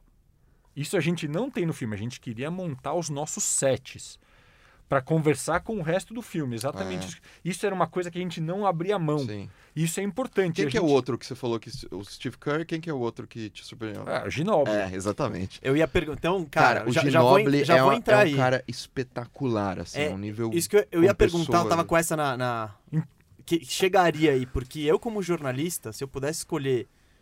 O Ginobili estaria no meu top 5 caras que eu quero entrevistar na minha vida, porque eu admiro ele muito como jogador, como pessoa, e eu queria. Eu ia perguntar justamente isso: como é que, como é, que é o Ginobili, como é que foi, e como é que foi essa entrevista? Porque essa entrevista pareceu também que vocês estavam falando, entre aspas, exclusivo com ele. Era. Que ele tirou um tempo. Era. O único lugar. Ele jogava ainda, era o último ano dele, né? Sim. E o único, o único time que a gente não falou exclusivo foi o Houston. O Houston tinha todo um jeito diferente lá de trabalhar e eles não entendiam muito bem as nossas necessidades de cinema. Mesmo assim, a gente conseguiu uma, Vocês ficaram meio como uma imprensa comum. uma imprensa comum, coisa do dia mas a a gente dia. conseguiu uma bela entrevista com o Mike D'Antoni, que deu muita É, atenção pra gente. ali. Ele até falou um negócio do Oscar que eu achei muito legal no Muito, final do muito, filme. muito. Eu não Quando- vou dar spoiler. É, não, não, Quando ele percebeu que era Brasil, ele falou: Nossa, eu vou ficar aqui, vou ficar trocando ideia com esses caras. E aí foi no dia seguinte do, da história do Harden, e eu e o Murilo, a gente já tava muito preparado, Já. porque a gente realmente vamos, discutiu. Vamos na pergunta. E a certa. gente falou, agora a gente vai na metralhadora. Eu tô aqui, você vem aqui, a gente não para de fazer pergunta. É. E foi o que a gente fez e deu certo. Gente- Porque, aliás, só um parênteses pra galera entender. Porque a, a nossa treta do Harden foi: pô, a gente fez uma só e a galera tá perguntando. A gente tá em dois, Davi. É. Por que, que a gente não, não atua como dois jornalistas? Diferentes. Aí com o. D'Antoni, o Davi fazia uma pergunta, aí vinha o Murilo fazia outra. Aí o Davi uma. E A um gente jornal- dominou, a gente dominou a jornal- entrevista. Então eram dois. A gente, a- a- ali a gente tava em dois. Ah, e tinham outros com Tinham, vocês. Tinha, mas tinha. como os caras viram que o Mike D'Antoni começou a se envolver, os caras pararam e falaram, peraí, Até porque eles estão todo dia lá O que, perguntando. que esses caras É. estão falando? E começaram a ouvir. E a gente começou, pum, pum, pum, pum, pum, bater bola e deu certo. Já no, já no Golden State e no San Antonio, a gente teve momentos a sós, sentados. Não vou falar que a gente tinha duas horas os Não. caras, não tinha. A gente tinha dez minutos, o que pra gente é suficiente. A gente está fazendo um filme que tem uma série de personagens. A gente tinha que se preparar e a gente estava preparado para fazer as perguntas certas. Porque desses caras. 10 minutos entram 30 segundos às vezes. O né? filme tem uma hora quase, né? Então, Exato. É. se botar 10 minutos de Noble, acaba o filme. E ele é um, e ele é querendo ou não um coadjuvante nessa história. Sim. Mas é uma opinião muito importante. E falar com o Ginobili foi maravilhoso. O cara é tipo simples.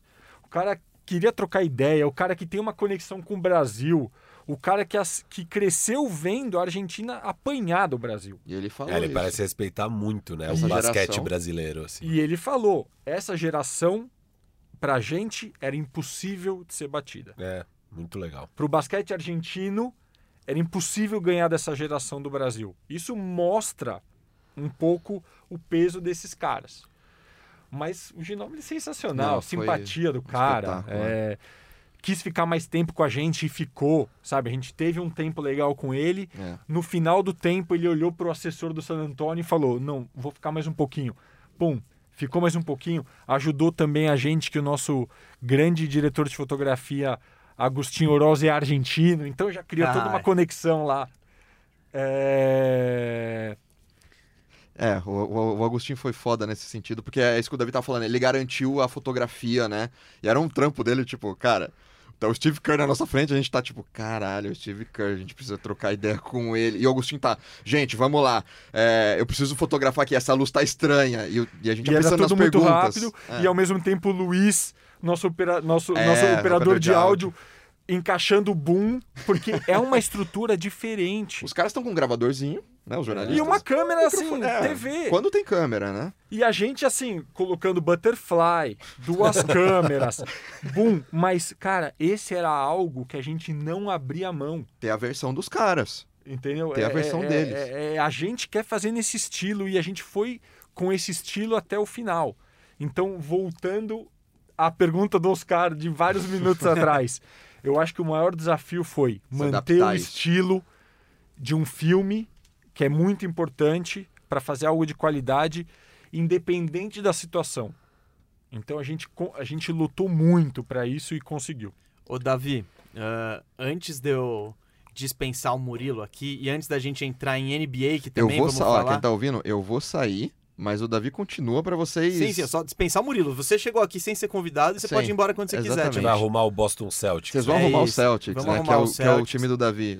Mas- Muita gente pediu isso nos comentários. Sim, sim. Murilo, e aproveitando que você tá aqui, o Davi, pra gente fechar o documentário e volto a recomendar. Tá incrível, então vá ao Globoplay e assista, porque é uma história muito bem contada, contada com um ângulo diferente, porque, cara, quantas coisas a gente já viu sobre o PUD 87? Muitas, mas eu particularmente com, com esse enfoque, eu achei muito interessante, muito legal, muito agradável de ser assistido. Então, pra gente terminar falando Revolução dos Três, eu quero saber qual que é a história de bastidor, que é aquela que você conta logo de cara. Porque quando você viaja, você sempre volta com uma história do tipo, putz, é a primeira que você conta pra sua namorada, pro seu amigo. Então, eu quero saber qual que foi a dessa viagem, a história que você não pode deixar de contar. Nossa, que difícil. A gente contou tantas já agora. são muitas Não, histórias mas- legais. Tá. E, e não precisa nem ter a ver com jogador, tá? Pode ser uma coisa com- que Pode ser uma um coisa ri- besta. É, tipo, uma coisa besta que dão risada na minha cara. Murilo tá? fala uma e eu vou falar outra, vai. que eu vi o bumbum do Curry no, no e, e eu, e na hora que eu vi isso, eu tratei na minha cabeça como algo do tipo. Olha o acesso que a gente teve, né? E eu saí contando e as pessoas começaram. A... Aí eu que eu vi a reação das pessoas, tipo, beleza, você viu o cara pelado, e aí? Qual que é a graça disso? Porque a, a gente viu os caras saindo pra tomar banho ali e a gente pensando nas perguntas, então eu achava isso muito engraçado. Pô, como que. Ah, uma coisa muito louca é. Todo mundo ali confia que você não vai tirar um celular, né? Pra filmar e tirar. vazar um nude. E vazar um nude do Curry. Que você pode mandar pro TMZ Porque, cara, e ganhar muito dinheiro. Porque ninguém isso. te revista pra se você É. tirar o celular. E a gente pegou o celular muitas vezes pra mandar uma mensagem, pra ver a que horas são. A gente agora, deixa eu ver as perguntas. A gente tá com o celular na mão e o cara passando ali nu. Então isso, eu, eu sempre conto que é engraçado, que a gente teve um acesso muito louco a ponto de ver o Curry saindo do banho, é, sem toalha mesmo, e colocando a toalhinha dele ali. Foi muito é, zoado pela galera. Nossa, você valoriza ver os atletas no uso do vestiário. É isso que você valoriza? Não, não é só isso. Mas, mas é o acesso, entendeu? É Não, o- e, e vocês contando, eu tô achando super bizarro isso, porque pra mim É. ali a hora do vestiário é a hora que os caras têm que ter privacidade, Intimidade. ficar tranquilo. Não, e não só de, de intimidade, mas assim, momento de você relaxar a cabeça e tal. Daí você tá com um monte de jornalista estranho ali, Cara, sei lá o quê. impressionante Exato, você eu- pode ficar justamente nessa noia de. Era impressionante. Será que alguém isso. vai querer vazar um nude meu aqui? A, a, a minha questão era isso que eu até comparei no início com o futebol dos anos 80, né? Era, só que no futebol dos anos 80 você não tinha é, o celular na mão, você não tinha. Pra você tirar, uma, um, pra você tirar essa foto do nude, você tá com uma Não, baita de uma Você podia Uma fazer uma live. Você podia fazer uma live. Você pode de começar a ligar aqui no celular é, e a galera se. Porque, claro, o primeiro que fizer isso, Acabou. acabou a carreira, acabou, provavelmente ele vai ser O preso. acesso NBA já era. É, é, tem muita coisa Muito aí. profissional. Então, assim, é, a história que eu conto é, é mais do, do nível de intimidade que De os caras confiança, dão. né? Confiança no jornal. O cara nem sabe quem a tá história entrando que ali. você conta é do bumbum do Curry. É,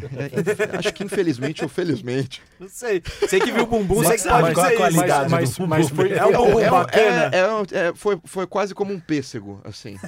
Não, e, e- e uma, e uma coisa eu posso garantir, Tá assim, o- eu vi corpos nessa viagem que eu jamais, que eu jamais imaginei. Olha pra que lado que a gente tá indo nesse Que- episódio. não, mas é- Não, cara- mas, mas era pra arrumar o Boston, né? A gente tá falando dos... Não, não, não. Não, mas a é- gente arruma o Boston quando Mas, você é, for impre- embora. é, Tá mas bom. é impressionante, os atletas que... Não, é... é- que- absurdo, que- né? O corpo dos caras é um negócio... É uma coisa absurda. Ah, ontem mesmo, eu Entendeu? tava vendo uma foto do, do Rondo comemorando o título com o Pelinka. Cara, o Rondo tá com quantos anos? 30 e... 5, 36. É, enfim, mas é um absurdo, assim, o shape do cara é aquelas capas de revista de Men's Well. É. Não, é, é uma coisa absurda.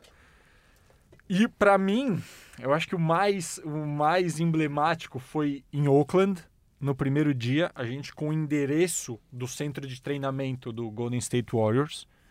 A gente pega a nossa van, cheia de equipamentos, né? Nossa, nossa equipe, quatro pessoas. Estamos fazendo um filme, estamos em Oakland, vamos falar com o Golden State Warriors. Esse é o nosso endereço. A gente chega no endereço do centro de treinamento. A gente já tinha visto no, no, no Google antes. É um Marriott. É um hotel. Eu confirmei o endereço com a NBA. É esse mesmo endereço? É esse mesmo endereço. A gente chega com a nossa van num hotel. Eu falei, pessoal, Murilo, vamos lá ver se é aqui mesmo, enquanto o pessoal fica na van. Não vamos descarregar tudo, porque acho que a gente está no lugar errado. A gente chega na recepção e pergunta: aqui é o centro de treinamento do Golden State Warriors? Com medo do cara rir da nossa cara. É, no front desk do Marriott de Oakland. O cara responde: sim. A partir do quinto andar é o centro de treinamento dos caras. Exatamente. Caramba. Então, Exatamente. o centro de treinamento dos caras é dentro de um puto hotel. Então, isso já começa a te dar um, um choque na Nossa, cabeça. cara. Você Você já fala, imaginava um CT, né? Um, Sim, sim, um, um- ginásio é. ali, um negócio, né? Daí você pega o elevador e chega. A recepção sem treinamento parece uma recepção de um prédio de escritório É. super foda aqui em São Paulo. E quando você entra, é um, é um negócio, assim, uma realidade que não existe. Não, abre o mundo que você fala, como que tá cabendo tudo Como isso que aqui? cabe? Como que tem três quadras, musculação, massagem, vestiários dentro de um... E a gente tá dentro de um Dentro do hotel, andar, do- dentro de um andar.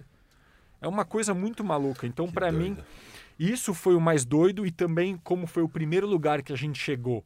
E a gente conseguiu entrar e a gente teve o acesso e falou com o Steve Kerr naquele primeiro dia. E foi uma entrevista incrível. Cara, aquilo pra mim foi a vitória, sabe? Foi, foi, o, foi o marco que garantiu que a gente estava fazendo uma coisa legal e as, coisas, e as pessoas estavam abrindo a Os porta pra caras gente. confirmando as nossas versões, né? Os caras Já pagou a viagem, As nossas né? versões não, os caras confirmando as versões da geração, né? Porque tem muito disso. Ah, que tem muito documentário saudosista dessa época, né? Que a galera fala. Esse, na minha visão, esse documentário, uma preocupação nossa é não ser saudosista. é Apresentar números, apresentar os, os, os, os caras dos Estados Unidos falando, os adversários dele falando. É que você pode ter a visão, imprensa não, só época- o brasileiro acha que aquilo lá foi importante, que aquilo lá marcou. Mas aí você pega o próprio Steve Kerr falando que não, marcou e eles foram pioneiros e tudo mais. né? É incrível. E depois dessas entrevistas no primeiro dia dentro do sem treinamento, a gente foi comer no supermercado.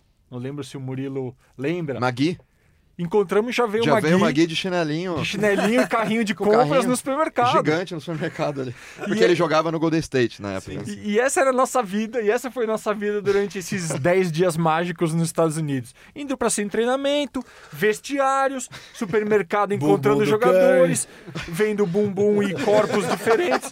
Foi maravilhoso.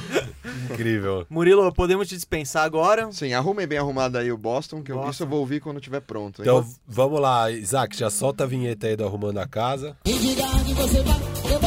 É isso mesmo, gente. É o quadro que vocês mais pedem por aqui. Esse aqui é o Arrumando a Casa. É o quadro quando você dá uma geral na sua casa, a gente dá uma geral no seu time. E hoje a gente vai dar uma geral no time de quem? Do Davi, né? Trouxemos o Davi pra falar de Boston Celtics. Boston Celtics que não é um time ruim, pelo contrário. Chegou na final de conferência do Leste, tem uma base muito boa, mas dá pra melhorar. E eu já vou começar com o Davi mesmo, que ele veio, ele veio preparado hoje. Hoje acho que ele, ele que vai ser o GM, eu e o Firu que vamos, Vamos se revezando aqui. vamos avaliando aqui o que o Davi vai propor pra gente. E aí, Davi, por onde você começaria arrumando o Boston Celtics? Gente, antes da gente começar, rapidamente eu queria falar um negócio. Eu sei que é 2020, o mundo tá muito estranho, mas quando e o Lakers acabou de ser campeão, mas quando que o Kobe que o que o, mas quando que o LeBron James virou melhor do que o Kobe Bryant em tão pouco tempo que eu ainda não, não entendi. Só isso que eu quero, só isso que eu quero falar. Se você não acha o LeBron melhor que o Kobe, você vai discordar muito com o Firu que fala que o LeBron é melhor que o Jordan. Só isso. Olha, Agora podemos falar do Boston Não, Só- tudo bem, o LeBron virou melhor que o Kobe, acho que em 2013. Vamos lá. Seguindo. Eu também, ó. Eu, eu, eu, Nunca, gente. Nunca, gente. eu tô no barco do Firu nessa. Pra mim, o Kobe não foi maior nem que o Tim Duncan. Nesse, desculpa, gente, voltei só Você não porque tinha eu ido embora, não? porque eu tava na porta e eu vi esse, esse absurdo. Nesse momento, Davi Feldon, tem muita gente nos comentários ali, depois você vai ler, já falando do. repercutindo esse seu comentário aí. Mas eu quero, meu- eu quero o direito de explicar isso, mas a gente fica para um próximo podcast. Um próximo, Sim, próximo. Kobe versus LeBron. É até uma Eu- boa pauta porque a gente precisava de alguém que defendesse o Kobe, porque eu e o Firo não íamos defender. Nossa, gente. É.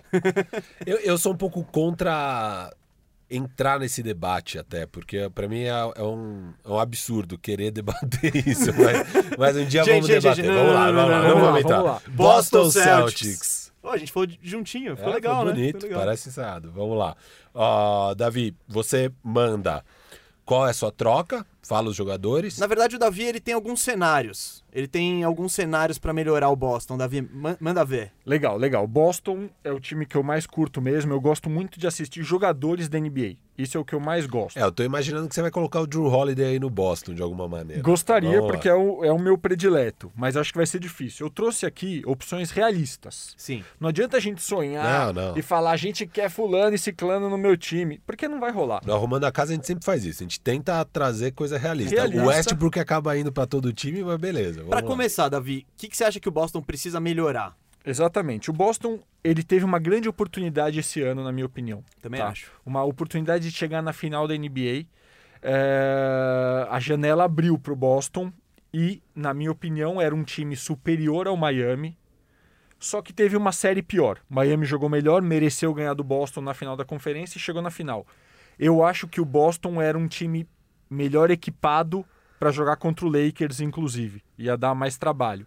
Mas essa oportunidade foi perdida. Agora o Boston tem que lutar, eles que lutem, para tentar chegar na final nos próximos anos de novo.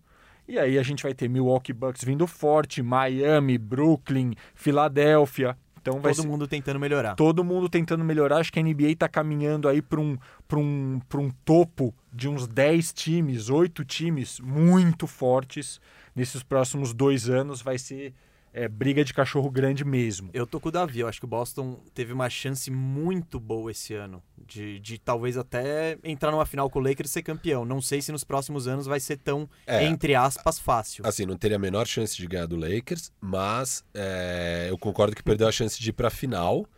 E fal- eu acho que eles não estavam prontos, no fim das contas é isso. Eu concordo que até é um time mais talentoso que o do Miami, mas ficou claro que Jason Tatum, por exemplo, não estava pronto pra decidir na hora que precisava. Você tem que ter um senso de urgência. É aquilo que a gente falou. Você tem que estar pronto na hora. A gente falou disso do Brasil. Mas eles são jovens. São jovens, mas às Os vezes dois melhores jogadores, pelo menos, a né? Que é o Tatum e o Brown, eles são jovens. E o que ficou pra mim é que eles não estavam no nível de maturidade que necessitava pra chegar na final.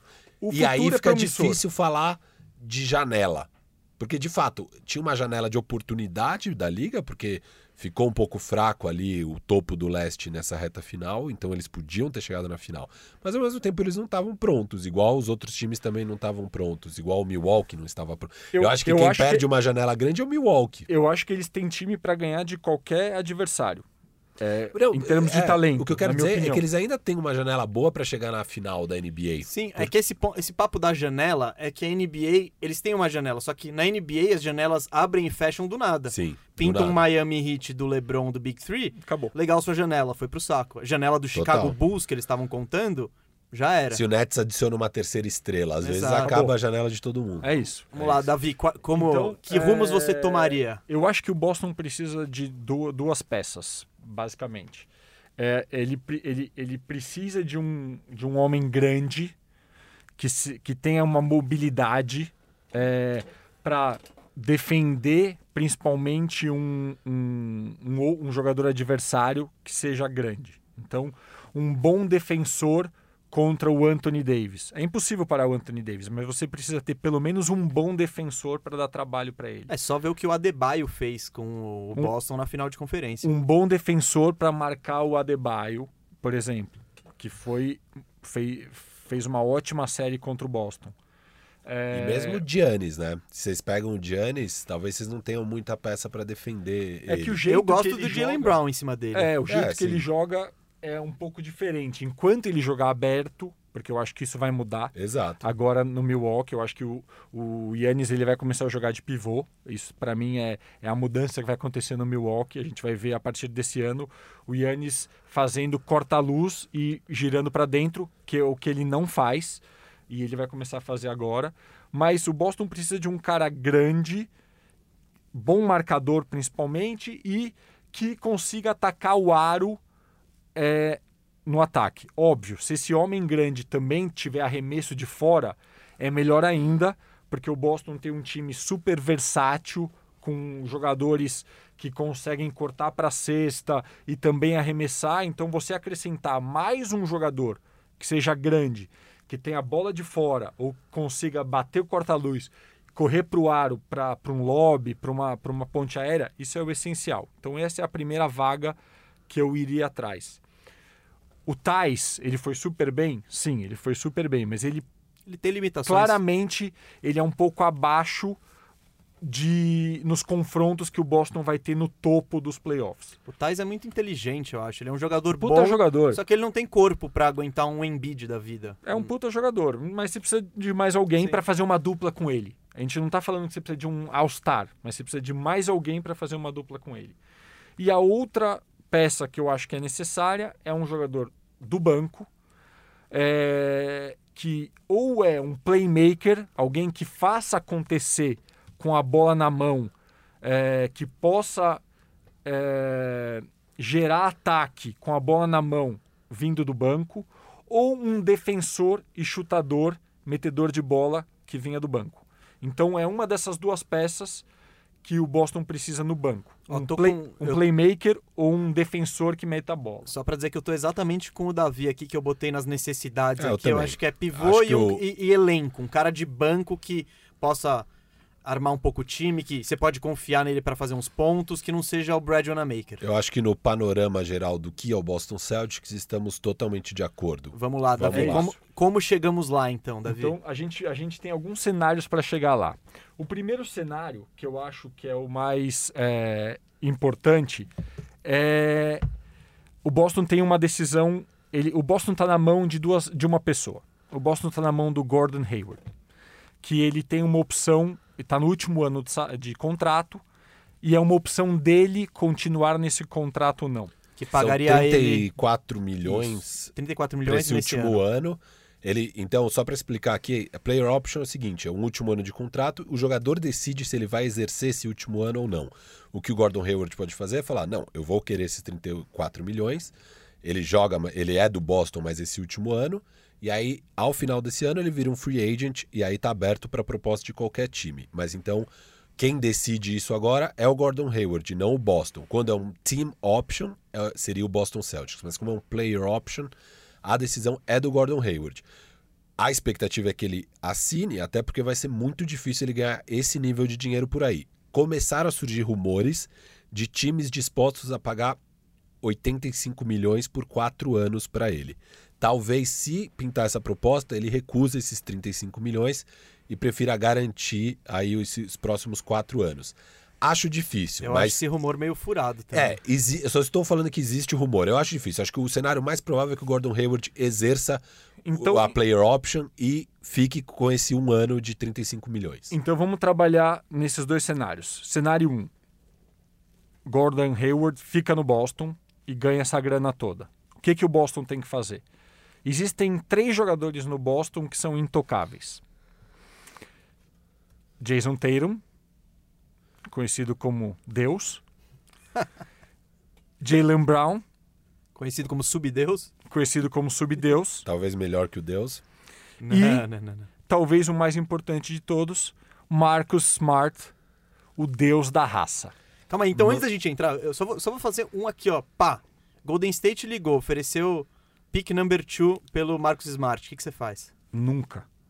Nossa, o pick 2 pelo Smart nunca. Nunca. O Smart é a alma. Nossa. Nunca. Se você tira eu a eu alma, penso nisso, hein, cara. a alma, Não, a alma do seu time você não, você não troca. Eu acho que dá pra trocar o Smart, Não, não, mas eu- não por isso. Não, não, isso aqui, eu não quero É. nem debater, eu só lancei. É, tá bom. Vamos lá. Então vamos lá. Esses três jogadores ficam. Tá? Eu concordo que esse é o core.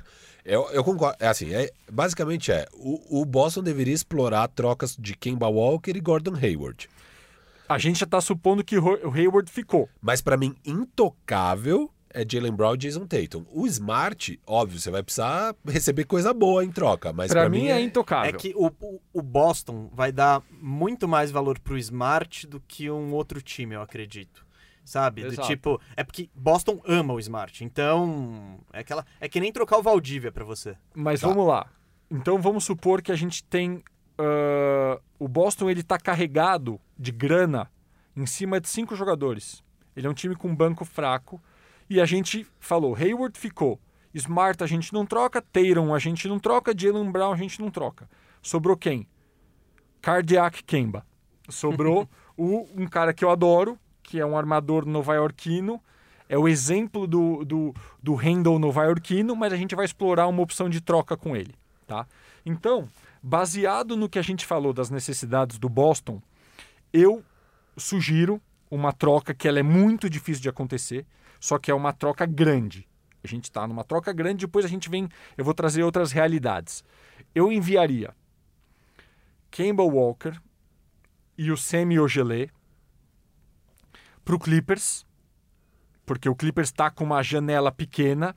Ela, ele tem que agradar Kawhi para o Kawhi querer ficar mais anos. Ele tem que agradar o, o Paul George para o Paul George querer ficar mais anos. Então a gente traz o Kemba como uma segunda, como uma terceira opção, um cara que gera muito ataque. O Clippers não precisa de defesa porque Paul George e Leonard, quando resolvem defender, você pode ter quatro caras na quadra. Então você não tá pegando o Paul George de volta. Não tô pegando o Paul Ó. George. Quem eu tô pegando de volta? O morcego, um, um- um all-star do time dos morcegos, do Williams, frequentador de casa de striptease, para dar aquele, aquela porrada do banco de reservas, trazer pontuação do banco de reservas. Eu tô trazendo Jamichael Green, que é um lateral, ala de força, que tem arremesso, que consegue defender o aro, bem atlético É um bom banco. um bom banco, joga pesado, que é um complemento para o Tais. Então você teria um Tais vezes dois, talvez até com mais arremesso. Com mais arremesso e menos marcação, eu acho. Beleza, vamos lá. E traria também o Zubat, que é trocador de porrada, peso, para trombar lá embaixo, para trombar com o Embiid, para trombar com o Anthony Davis, para trombar com o Jokic, um cara com muito peso e também que faz um estraguinho no ataque. Então essa é uma troca que, para mim, você abre mão do Kemba, você traz muito mais o Smart para Armação. para armação e você também consegue pegar um armador reserva no free agent mais barato, porque essa é a posição onde tem mais oferta. Então você, abre mão do Kemba, Decide agora quem é o Danny End, quem que é o, o Lawrence Frank, pra gente matar aqui essa troca. você é o End, eu- o Firo é o End. Tá, nessa eu sou o End. Na próxima Cara, você vai ser o End, Na tá? próxima você é o Andy. Vou começar com o Lawrence Frank, Lawrence então. Frank. Gostei muito do seu pacote. Eu tô felizão. É. Eu acho, eu sou o Danny End, eu acho que eu até consigo coisas mais interessantes pelo Kemba. É, Kemba ou Delay? Tem pique? Só, não. Sem pique. Eu, eu faço. Eu faço essa troca. Eu acho que você está melhorando. Nos, eu entendo o seu argumento. Eu acho que você está melhorando nos pontos que precisa. Mas eu também acho que você não está resolvendo o garrafão. Eu não acho que o Zubat vai resolver o garrafão. Eu não acho que o Jamaica Green Eu vai resolver o garrafão. essa troca dá bastante versatilidade pro Boston. Eu também acho. Tipo, eu acho que você tá garrafão. melhorando. É. Você tá melhorando as chances do Boston. Eu não acho que você tá matando a pau, Você sabe? tem três caras que você vai conseguir deixar em quadra, fazer seis faltas que não vão matar o seu time nessa sua troca. Então, nesse ponto, sim. É isso, porque eu não tô mudando o estilo do Boston. Não, então. E no, no, O no- estilo do Boston é, é Jalen Brown e Jason Tatum. Essa é a base.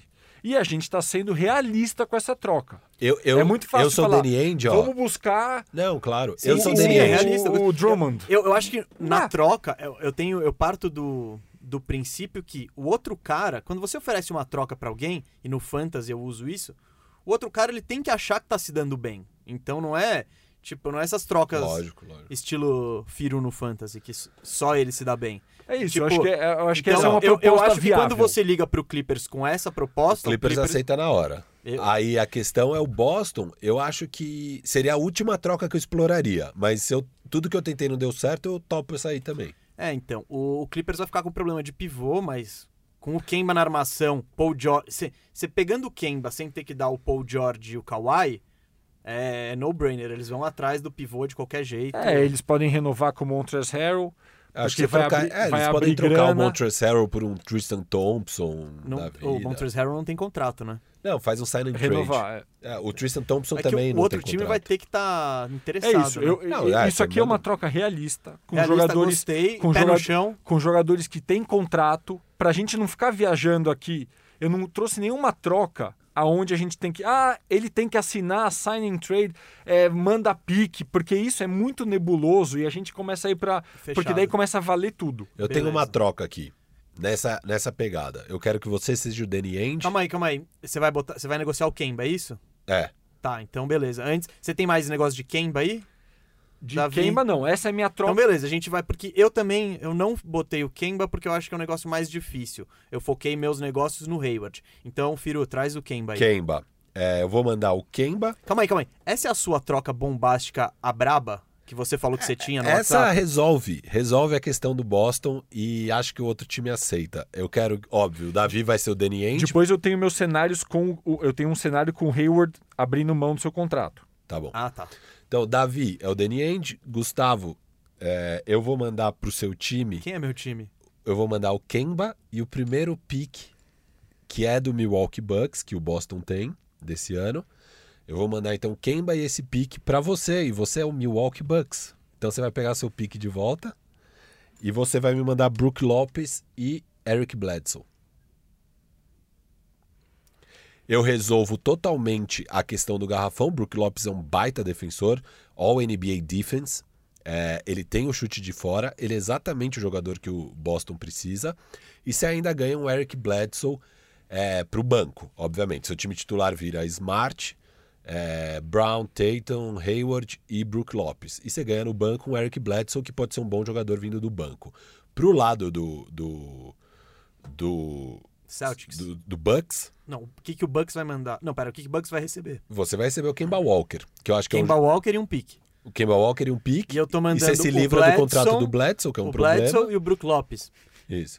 Você continua tendo uma baita defesa, você pode finalmente fazer isso que o Davi acha que eles têm que fazer, que é deixar o Giannis de pivô. E aí você tem Kemba, Middleton, Você não precisa me convencer muito mais, É. não. Eu fechei. fechou? Eu fechei. E fechei. eu nunca fechei. É, eu acho Você que você não? nunca, nunca, Eu acho Nunca. que não.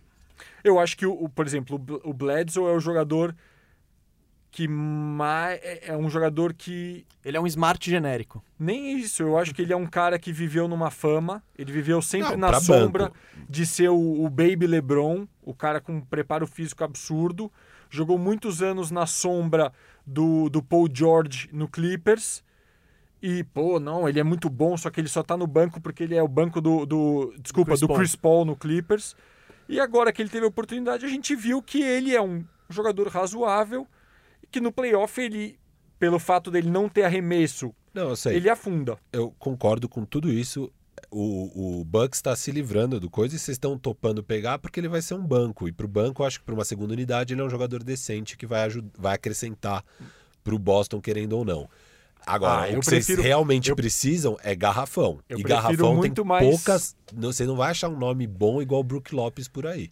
Eu prefiro manter o manter o Kemba, por exemplo, e ir atrás. Se eu conseguir pegar um Tristan Thompson, eu prefiro minha Mas você dupla não consegue pegar na Claro que consegue. O Tristan Thompson, você, Vamos lá, eu, eu trouxe ele não ce- vai ser muito eu, eu trouxe cenários pra gente explorar isso. buscado. Vamos, vamos supor agora um cenário que o, que o Gordon Hayward abre mão da sua grana. Você não tem mais o Gordon Hayward. Ele falou, ok, em vez de ganhar 34 milhões nessa temporada, porque os salários vão ser descontados por causa da pandemia, vai ter um corte no salário de todo mundo, a gente não sabe quanto, mas eu acredito que vai ser de 15, 20%. Ele fala, eu vou me garantir. O Indiana Pacers, por exemplo, está me oferecendo 3 anos, 60 milhões. Eu vou pegar. Saiu do Boston. Abriu mão, saiu do Boston. Abriu, abriu, o Boston agora ganhou caixa, tá? É, então aí a gente tem grana para gastar. Querendo ou não, o Boston ele precisa dispensar jogadores. Ele já tem um elenco muito inflado E vocês têm três e picks. tem três piques esse ano. Então, Semi Ogilei tá fora, porque ele, ele, ele é um free agent, ele tá no último ano e é team option e, e eles não vão renovar. o Boston tem que trocar alguém para abrir espaço para jogador. Brad Wanamaker é free agent também. Vai sair provavelmente. E deve ser o plano B se não conseguir assinar ninguém.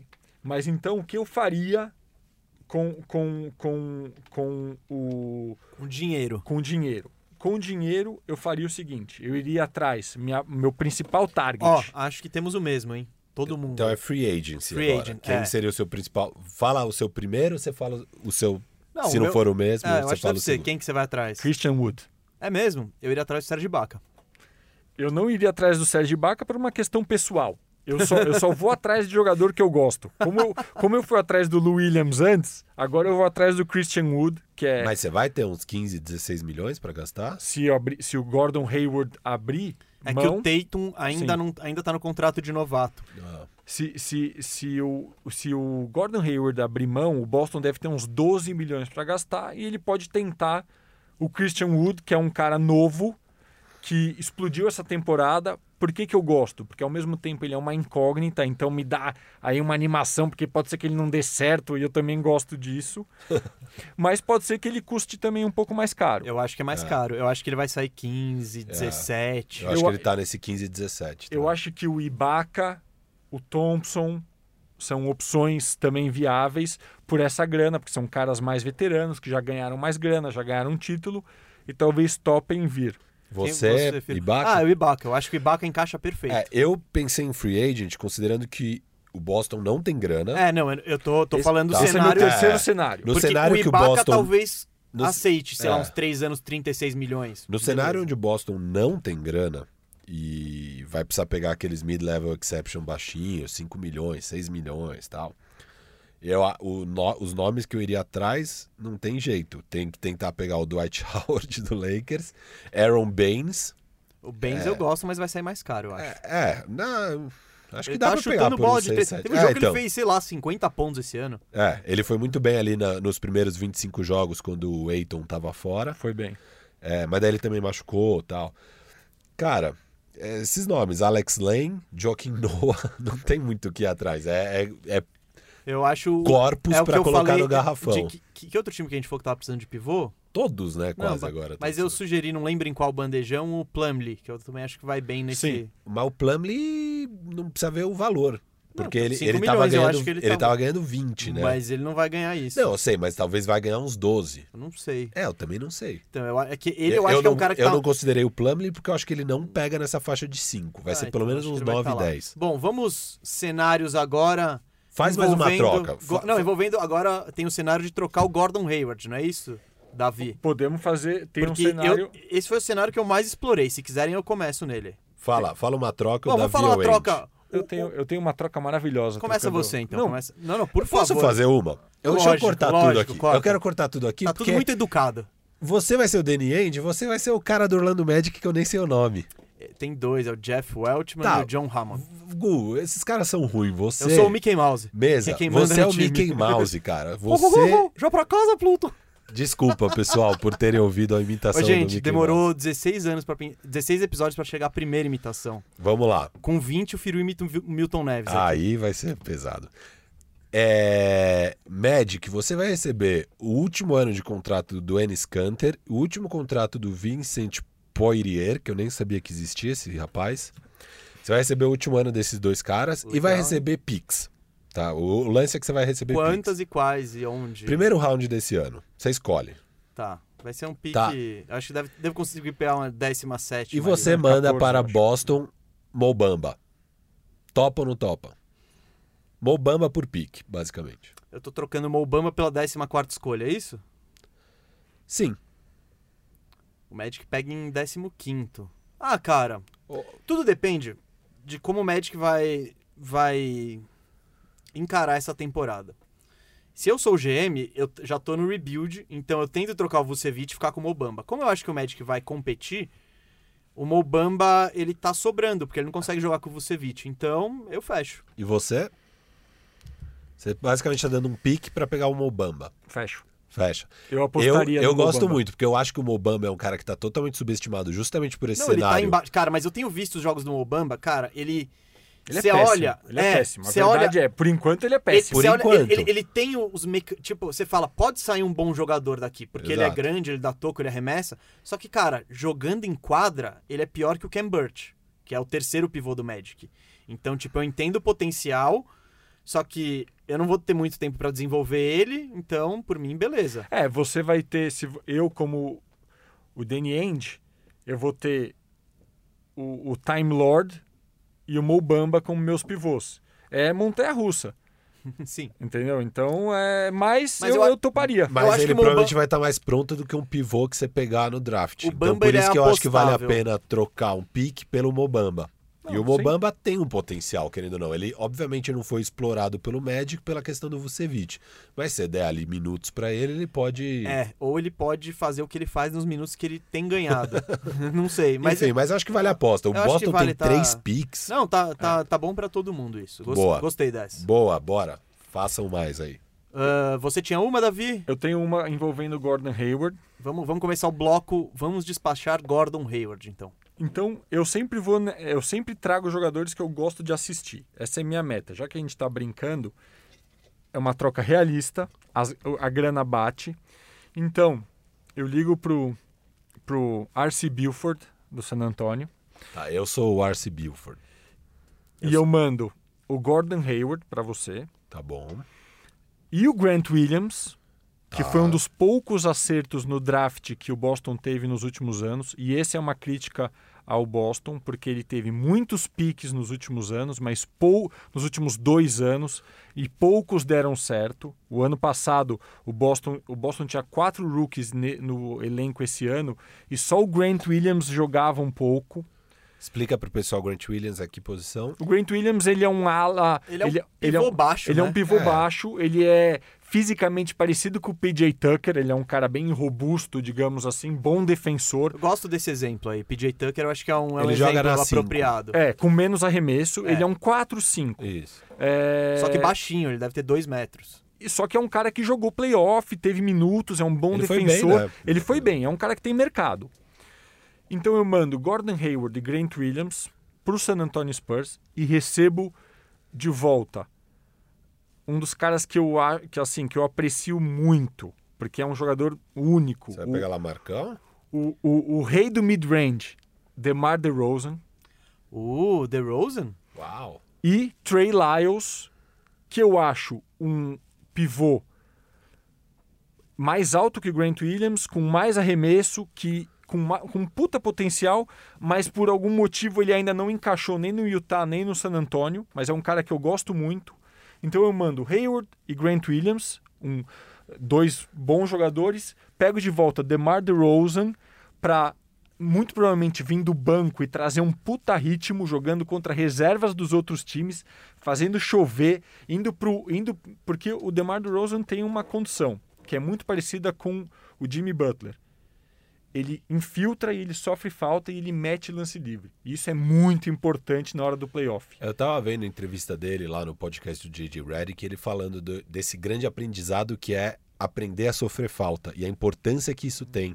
Ainda mais para um cara que não chuta muita bola de três, ele fala, cara, para eu conseguir fazer 25, 30 pontos no jogo, eu vou ter que meter uns 10 lance livres, Cara- porque aí meu trabalho vai ser muito mais fácil. O DeMar DeRozan, para mim, é um artista. Ele é um artista do domínio de bola, do, do jogo de pé. É muito legal eu ver ele gosto jogar. muito do DeMar DeRozan e ele foi de um patamar que ele era um pouco superestimado para agora ele tá totalmente subestimado.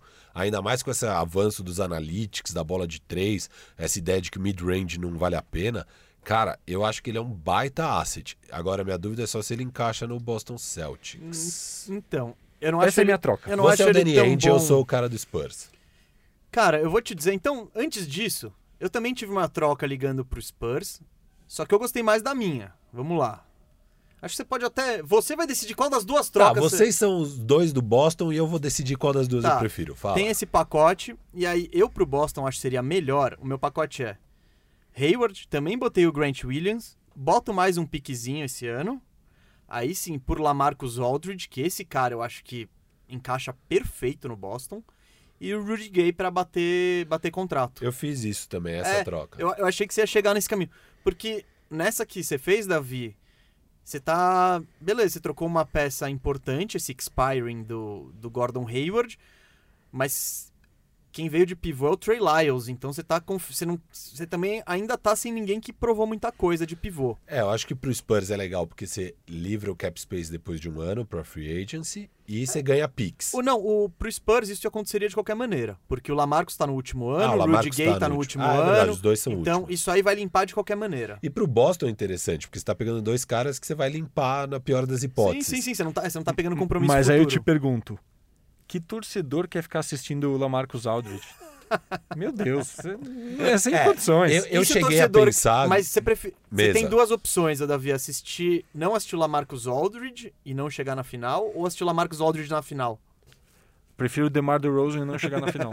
Cara, Juro por Deus. Não, não duvido. é, você tem uma visão interessante de basquete. Eu acredito que você vai preferir ter o prazer do que a conquista ali, né?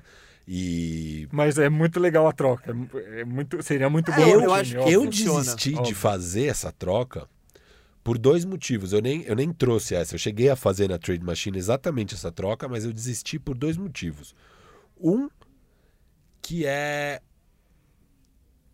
Eu não acho que o Lamarcus é o que eles precisam defensivamente. O Ah, Boston. mas ofensivamente vai botar eles Não, num patamar ofensivamente sim. absurdo. Não, ofensivamente sim. Só Sim, que sim, não- defensivamente, Mas não- cara, não- eu acho que não existe troca completa. Exato. a minha é porque- do Brook Lopes. Que não sou do Brook Lopes, mas tá... É, Davi é- já tá querendo expulsar o Bledsoe do time que você É, botou é, pra eu ele. acho que é isso. O, Bo- o Boston ele não vai conseguir tudo ao mesmo tempo. Não vai achar o Anthony Não- Davis. mas- ele eu não tem essa concordo- flexibilidade. Eu concordo que não vai, mas pra mim o principal que você vai precisar resolver é o garrafão defensivamente. Mas, mas Cara, aí. imagina você mas tem eu, eu vou, eu Porque vou te dar, ofensivamente, eu vou te dar uma espero lista- que Jalen Brown e Jason Tatum vão melhorar. eu vou te dar uma lista de bons defensores de garrafão que vão estar disponíveis no free agent num ano aonde a grana vai sumir, aonde vários times são ruins, aonde times que são ruins têm grana, mas os caras não vão querer assinar lá porque não vai fazer Esse ano, sentido você tá esse falando. ano. Faz sentido assinar com o Atlanta? Pouco. Faz Se você sentido, quiser ganhar dinheiro. faz sentido assinar com o Detroit? Nenhum. Mesma Então- resposta. Então, Por dinheiro. jogadores grandes, tá? Que, que, que, que estarão disponíveis. Então, acho que vai ter uma facilidade de contratação. Margasol, Ele foi agent. pra Espanha. se, ele, se, ele, se ele realmente bater, foi para Espanha, ok. Serge Ibaka, Tristan Thompson, Jacob Porto, do, do San Antonio, que vai cobrar um pouco mais caro, mas tudo bem. Mason Plumlee, Christian Wood, todos esses caras são free agent de pivôs. Alguns deles são mais caros. Mas sempre vai ter. O Boston não vai conseguir ter o cara dos sonhos. Não vai. Então ele vai ter que armar um plantel, ele vai ter que armar um pequeno grupo que supra as necessidades dele de um outro jeito. É o Jamichael Green, é o é o é o é o Mason Plumlee junto, pagando barato, junto com o, o Jeff Teague, que é free agent também, que vai ser o cara do banco. Eu acho que vai ser muito mais por esse caminho periférico do que uma grande porrada. Assim. Bom, Eu dessas acho que- duas ofertas de vocês, eu Hum. acho que eu fico, se eu sou o Danny End, pegando o Lamarcus Aldridge e não o DeMar DeRozan. Eu acho que você vai mais longe. Mas eu acho que o San Antonio prefere tirar o DeMar, o DeMar DeRozan do time, porque ele está emperrando os minutos da onde o San Antonio tem mais jogador jovem. A todo talento jovem, entre aspas, talento do San Antonio, tá É, o- nessa posição. DeJounte, White, Kendall o Johnson, Lonnie. É, Kevin Looney. é, não, é, Kevin Looney não, não, é o o Lonnie Walker. Lonnie Walker. Lonnie Walker, Kendall Johnson, que para mim é o melhor de todos, é, Javante Murray, todos esses caras estão meio que na, precisam da bola na mão, são meio jogadores como o DeMar DeRozan. Então eu acho que o San Antonio prefere tirar ele do time. Mas Eu acho que o Tá tudo DeRozan tem um valor menor nesse momento. Eu acho, do que o Lamarcus, até pelo skill set do Lamarcus. Ele é um stretch 5 confiável. Isso é mais difícil de ser encontrado do que um. Do eu, que um eu acho que tem muito time é, atrás do Lamarcus Aldridge. Tipo assim, ele encaixa com Sim, muito sim, time. sim, exatamente. Por isso eu acho mais o difícil Clippers da vida, eu é. não acho tão viável para o Boston. Eu acho que o Boston não vai ter as peças para conseguir. sim. Eu ligaria lá e tentaria isso. Ó, deixa eu. Vamos. Pra variar, como sempre, a gente tá estourando, né? Acho que pode mandar mais uma troca cada um de vocês uma e a gente troca. encerra. Tá. Pega a melhor troca aí, independente de cenário, independente de qualquer coisa. Ah, olha, eu, o meu alvo, se eu sou o Boston, chama-se Miles Turner. Eu tenho uma aqui pra ele também. Miles, a gente acho que talvez acaba até batendo. Ó, a aqui. minha é Smart e Javonte, sei lá, o Green. Eu mando Smart, porque é o único jeito de bater salário. O salário do, do Miles Turner é baixo. Então eu Então, calma, topo, eu calma. topo me livrar do Mar- me livrar. Eu topo perder essa grandeza que é o Marcus Smart pra ter Miles Turner no time. O Davi não vai fazer isso nem a pau, tá? Já tô avisando antes. É, eu já vi, né? E o. Olha a minha. Eu, a minha é. Mandamos para Indiana Gordon Hayward, que. Tá é... boato, tá rolando Não, boato dele ele lá. nasceu em Indianápolis, ele é o garoto da terra. É. Então, se tem um time que valoriza, eu acho que é o Se tem um Indiana time que vai Pacers. fazer essa cagada, é o Indiana Pacers. Bom, isso. Então, eu mandaria Romeo Langford, talvez colocasse até o Grant Williams junto. Romeo que estudou na Universidade de Indiana. Ah, é? Caramba, tô mandando um pacote muito indiana. E, bom, o que eu coloquei aqui? Hayward, Langford e dois picks, 2020 e 2022, por Miles Turner e Victor Oladipo. O Oladipo, pelo que a gente tá vendo por aí, não tá sendo muito bem Não, o valor cotado. dele tá É, baixo. tá baixo. Eu, eu pensei nessa troca, a única coisa que eu acho é que o, o Indiana consegue coisa melhor com esse pacote. Esse é um pacote, estamos pensando no futuro. Ah, eu faria a proposta, acho que Indiana pode até aceitar se não vier coisa melhor, mas eu imagino que vai vir coisa melhor para Indiana, mas eu acho que vale a tentativa. É melhor pro Boston, é melhor mandar isso e, pegar tudo isso de volta do que o meu pacote. Eu acho que o meu é um pouco mais realista de acontecer. Eu acho que pro, pro Indiana, puta, seria animal você ter o Marcos Smart ali. E você e você troca um cara que tá batendo cabeça ali com o Sabonis e pega o Marcos Smart que vai melhorar muito o seu time. Então, eu acho o meu mais realista. Mas não custa tentar esse aí. Com certeza pro Boston é melhor o seu pacote, sem dúvida. Tá junto, Davi? Bom, legal. É, essa proposta, se o Indiana quiser pegar assets pro futuro, ele limpa o, o teto salarial com o Hayward, talvez até renove ele com um salário mais baixo. E aí pega o Romeo Langford, que é praticamente uma escolha de primeira rodada que não deu pra ver muito. E mais dois picks. Então eu acho que há alguma possibilidade. Ó, antes da gente ir para um. Eu tenho só Davi uma- levantou a mão. Eu tenho só a última opção que a gente não falou aqui. Manda. Bora. A gente não falou de uma opção que é muito possível. Gord- Gordon Hayward fica. Ok? Uhum. Temos claro. pouca grana. E começa a jogar bem. A Que é possível. A gente só não falou disso. Ele tá voltando de lesão. O cara fica ele e tá começa no, a jogar com bem. o menor valor que ele pode ter agora. O cara ficou e começou a jogar bem. Boston tem Tatum, Jalen Brown, Kemba Walker, Marcus Smart, Gordon Hayward. Uma puta de uma base. Mas só que tem pouca grana para gastar. Enes Kanter vai embora, é o único que vai embora nesse caso. Ele tem um salário menor, de 5 milhões. Ele consegue algo de 3 anos e vai embora, por exemplo. E se o Boston traz duas pecinhas pontuais para o seu banco de reserva, baratinhas nesse momento? Jeff Teague, veterano, Gosto. É, gosta. É melhor que o Wanamaker. entendeu? Puta, cara que consegue criar do banco de reservas. É, eu inclusive queria ele no Lakers. Só não dá pra jogar Jeff Teague e Kemba Walker, né? Ok, Não, é banco, é. pro banco e a gente revive uma dupla de muito sucesso no Atlanta Hawks de alguns anos atrás, trazendo um outro free agent veterano baratinho, Paul Millsap. Eu acho se ele vai ser barato. Não, né? então. ele vai- eu esse- acho que ele vai ser muito barato, ser porque ele tá barato. atrás do melhor time que pode chamar É ele. isso. Eu acho que o Millsap tá nessa pegada. E de, aí a gente tem agora. um time. Eu vou falar um time, um, um- um- eu vou falar O sete Millsap jogadores, tá chutando bem de três de sete jogadores, uma base de sete jogadores. Mas se eu sou o Millsap, eu prefiro ir pro Sixers, talvez. Mas tudo bem. Prefiro ir pro Lakers. É, Mas não, essa, é pre- que- essa preferência, ok, mas é algo que é possível de encaixar. É isso que eu estou tentando trazer. A preferência do jogador, a gente nunca vai saber.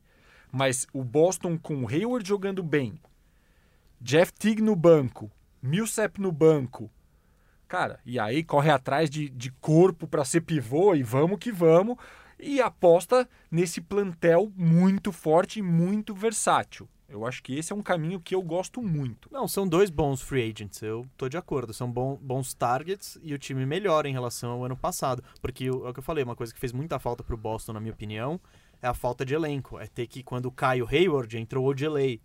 Quando, e isso. É, e, e na pior das hipóteses, no meio do ano não tá dando certo, você tem ali um asset maravilhoso que são 34 milhões expiring no Gordon Hayward pra trocar pra um time que tá precisando livrar cap space. Ô, gente, a gente vai fazer um draft rapidinho, bem rápido, que a gente vai escolher é, o quadro que a gente estreou na semana passada. Eu só queria perguntar, Davi, o que, que você acha do Blake Griffin, pau a pau no Gordon Hayward? Blake Griffin tem mesmo, mesmo valor, Tudo um igual. ano a mais. Cara, pensei nisso, boa pergunta. É... Pro Boston, eu iria pelo fit que ele, que ele tem no time. Eu De- acho que o Pistons pe- pediria pique, um pique. Depois, depois que o Boston Eu viu, ponho a última desse ano, vai. depois que o Boston viu o potencial do Tatum e do Jalen Brown, a importância do Hayward f- diminuiu. muito, né?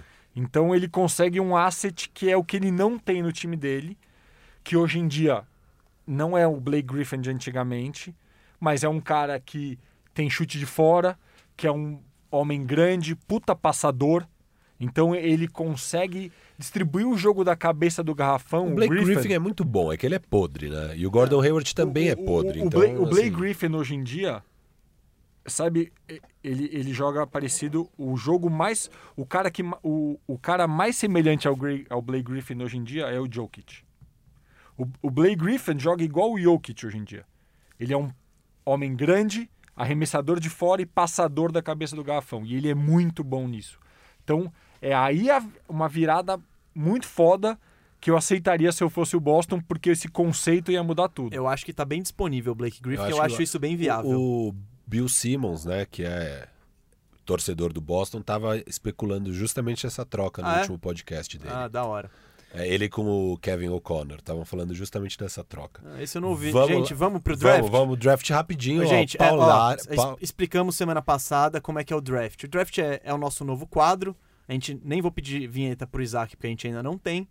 E é, um, é muito simples. É, a gente escolhe um tema, cada um vai montar o seu time, e no final, você, que está aí do outro lado, escolhe qual ficou melhor.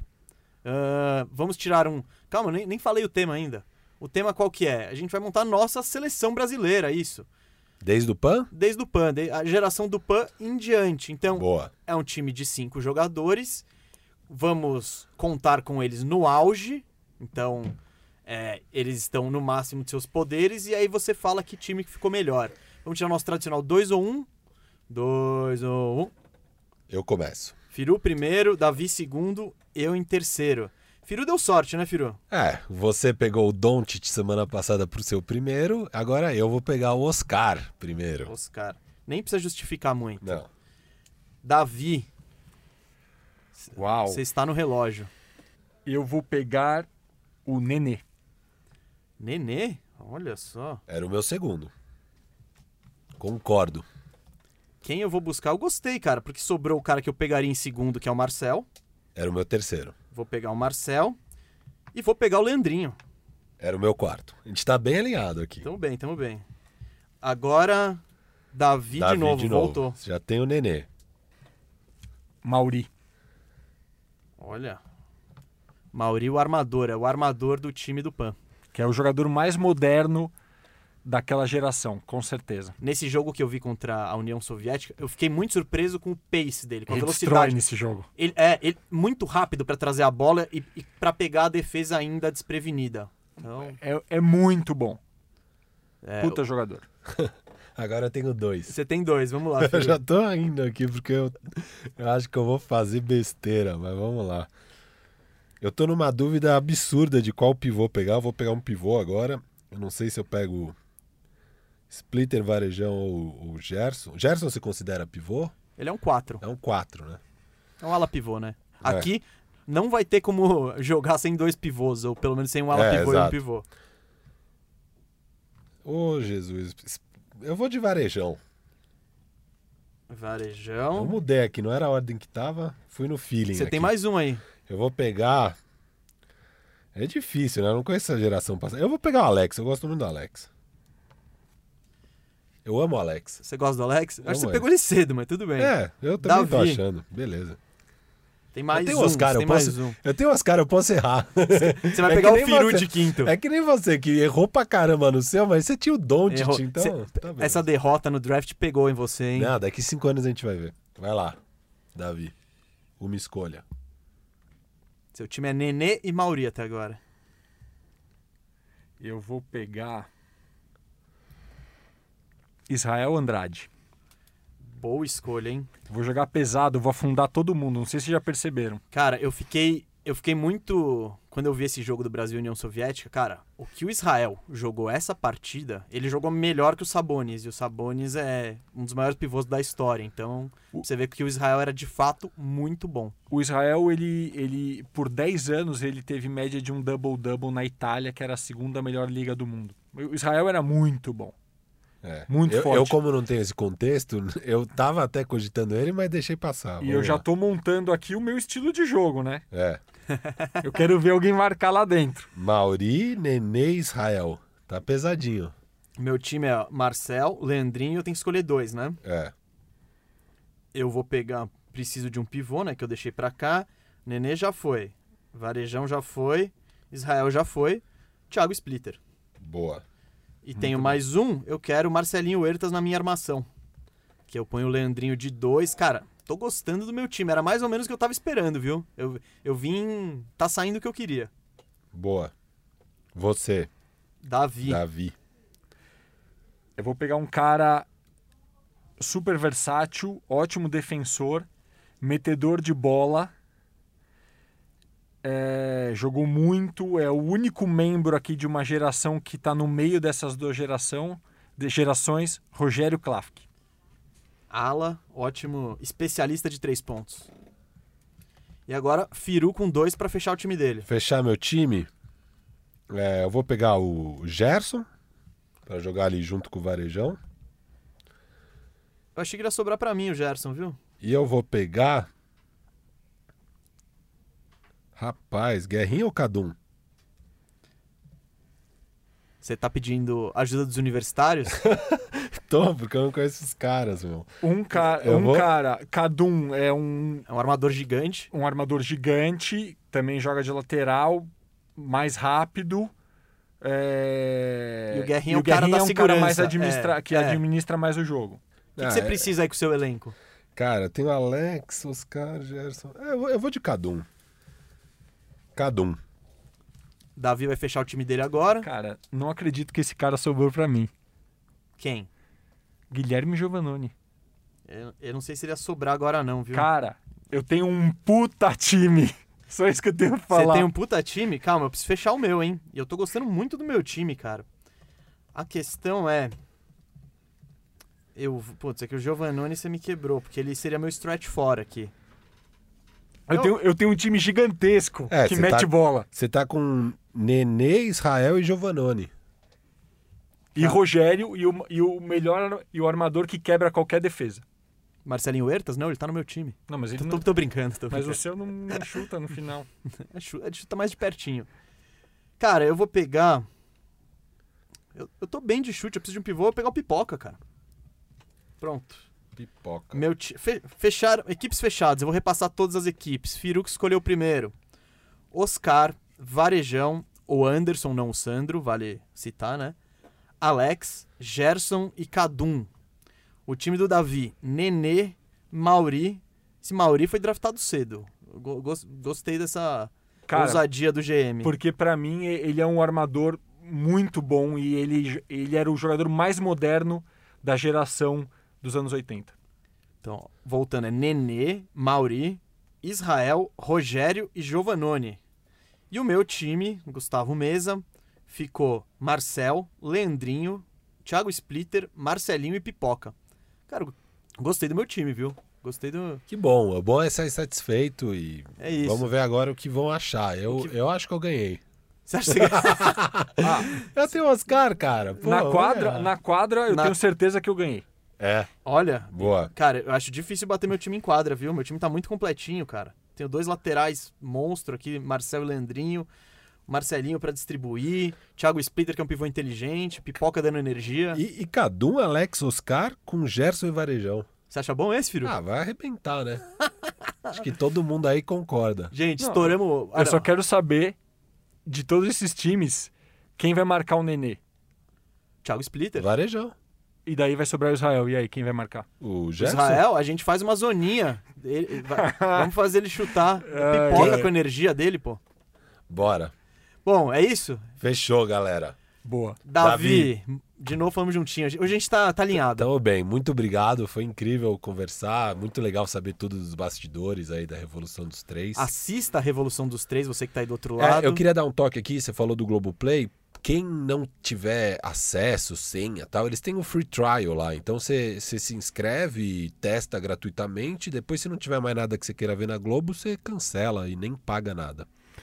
É isso. Obrigado, gente. É, agradeço muito o convite. Estamos muito felizes com o filme. Feedback de todos é muito importante. A gente curte receber. Sigam o Instagram do filme que tá rolando. É, é arroba, né? R dos 3, numeral. Lá tem todas as informações e um monte de informação e conteúdo extra, que é bem legal. Quem quiser me seguir também é D Feldon, D de Davi Feldon, meu sobrenome. Também falo bastante coisa do filme aí, arroba D Feldon. Esse filme daqui a pouco vai estar disponível em outras plataformas da Globo. Mas vão lá no Globoplay assistir, vamos dar essa moral pro cinema brasileiro, pro esporte brasileiro. Tem free trial, tem um monte de conteúdo legal lá também. Nem tô recebendo nada da Globo pra falar disso, mas tem um monte de série, um monte de filme. Então vale a pena. Cara, me divirto muito vindo aqui todas as vezes e parabéns pelo trabalho de vocês. É muito massa. Pô, valeu, Davi. Bom, e a gente que faz conteúdo, né? Sabe a dificuldade que é fazer conteúdo de esporte, fazer conteúdo de basquete no Brasil. E, bom, a gente faz o que é, o nosso trabalho em termos de, de, de- da, da parte visual e tal, cara, comparado com o que o Davi fez, é, é uma obra de cinema mesmo. É, então precisa valorizar mesmo, assim. É tipo. É uma história muito legal do nosso esporte. É uma geração muito importante para o nosso esporte. E é uma história contada de um jeito muito legal. Então, vá lá no Globoplay e assista. Firu, valeu. Valeu, pessoal. Até semana que vem. Até segunda-feira na Live A Louça, na verdade. Bem lembrado. É isso aí. Se você quiser seguir o Firu nas redes sociais, é Arroba arroba. FiroBRR. Eu sou o Gustavo Mesa. Se você quiser me seguir, é arroba Gustavo Mesa 87. Agradeço demais a sua audiência. E até semana que vem. O Bandejão ele é apresentado por Gustavo Mesa e Rafael Cardone. O convidado de hoje foi Davi Feldon. E a edição é de Isaac Neto. Valeu, Isaac. Valeu.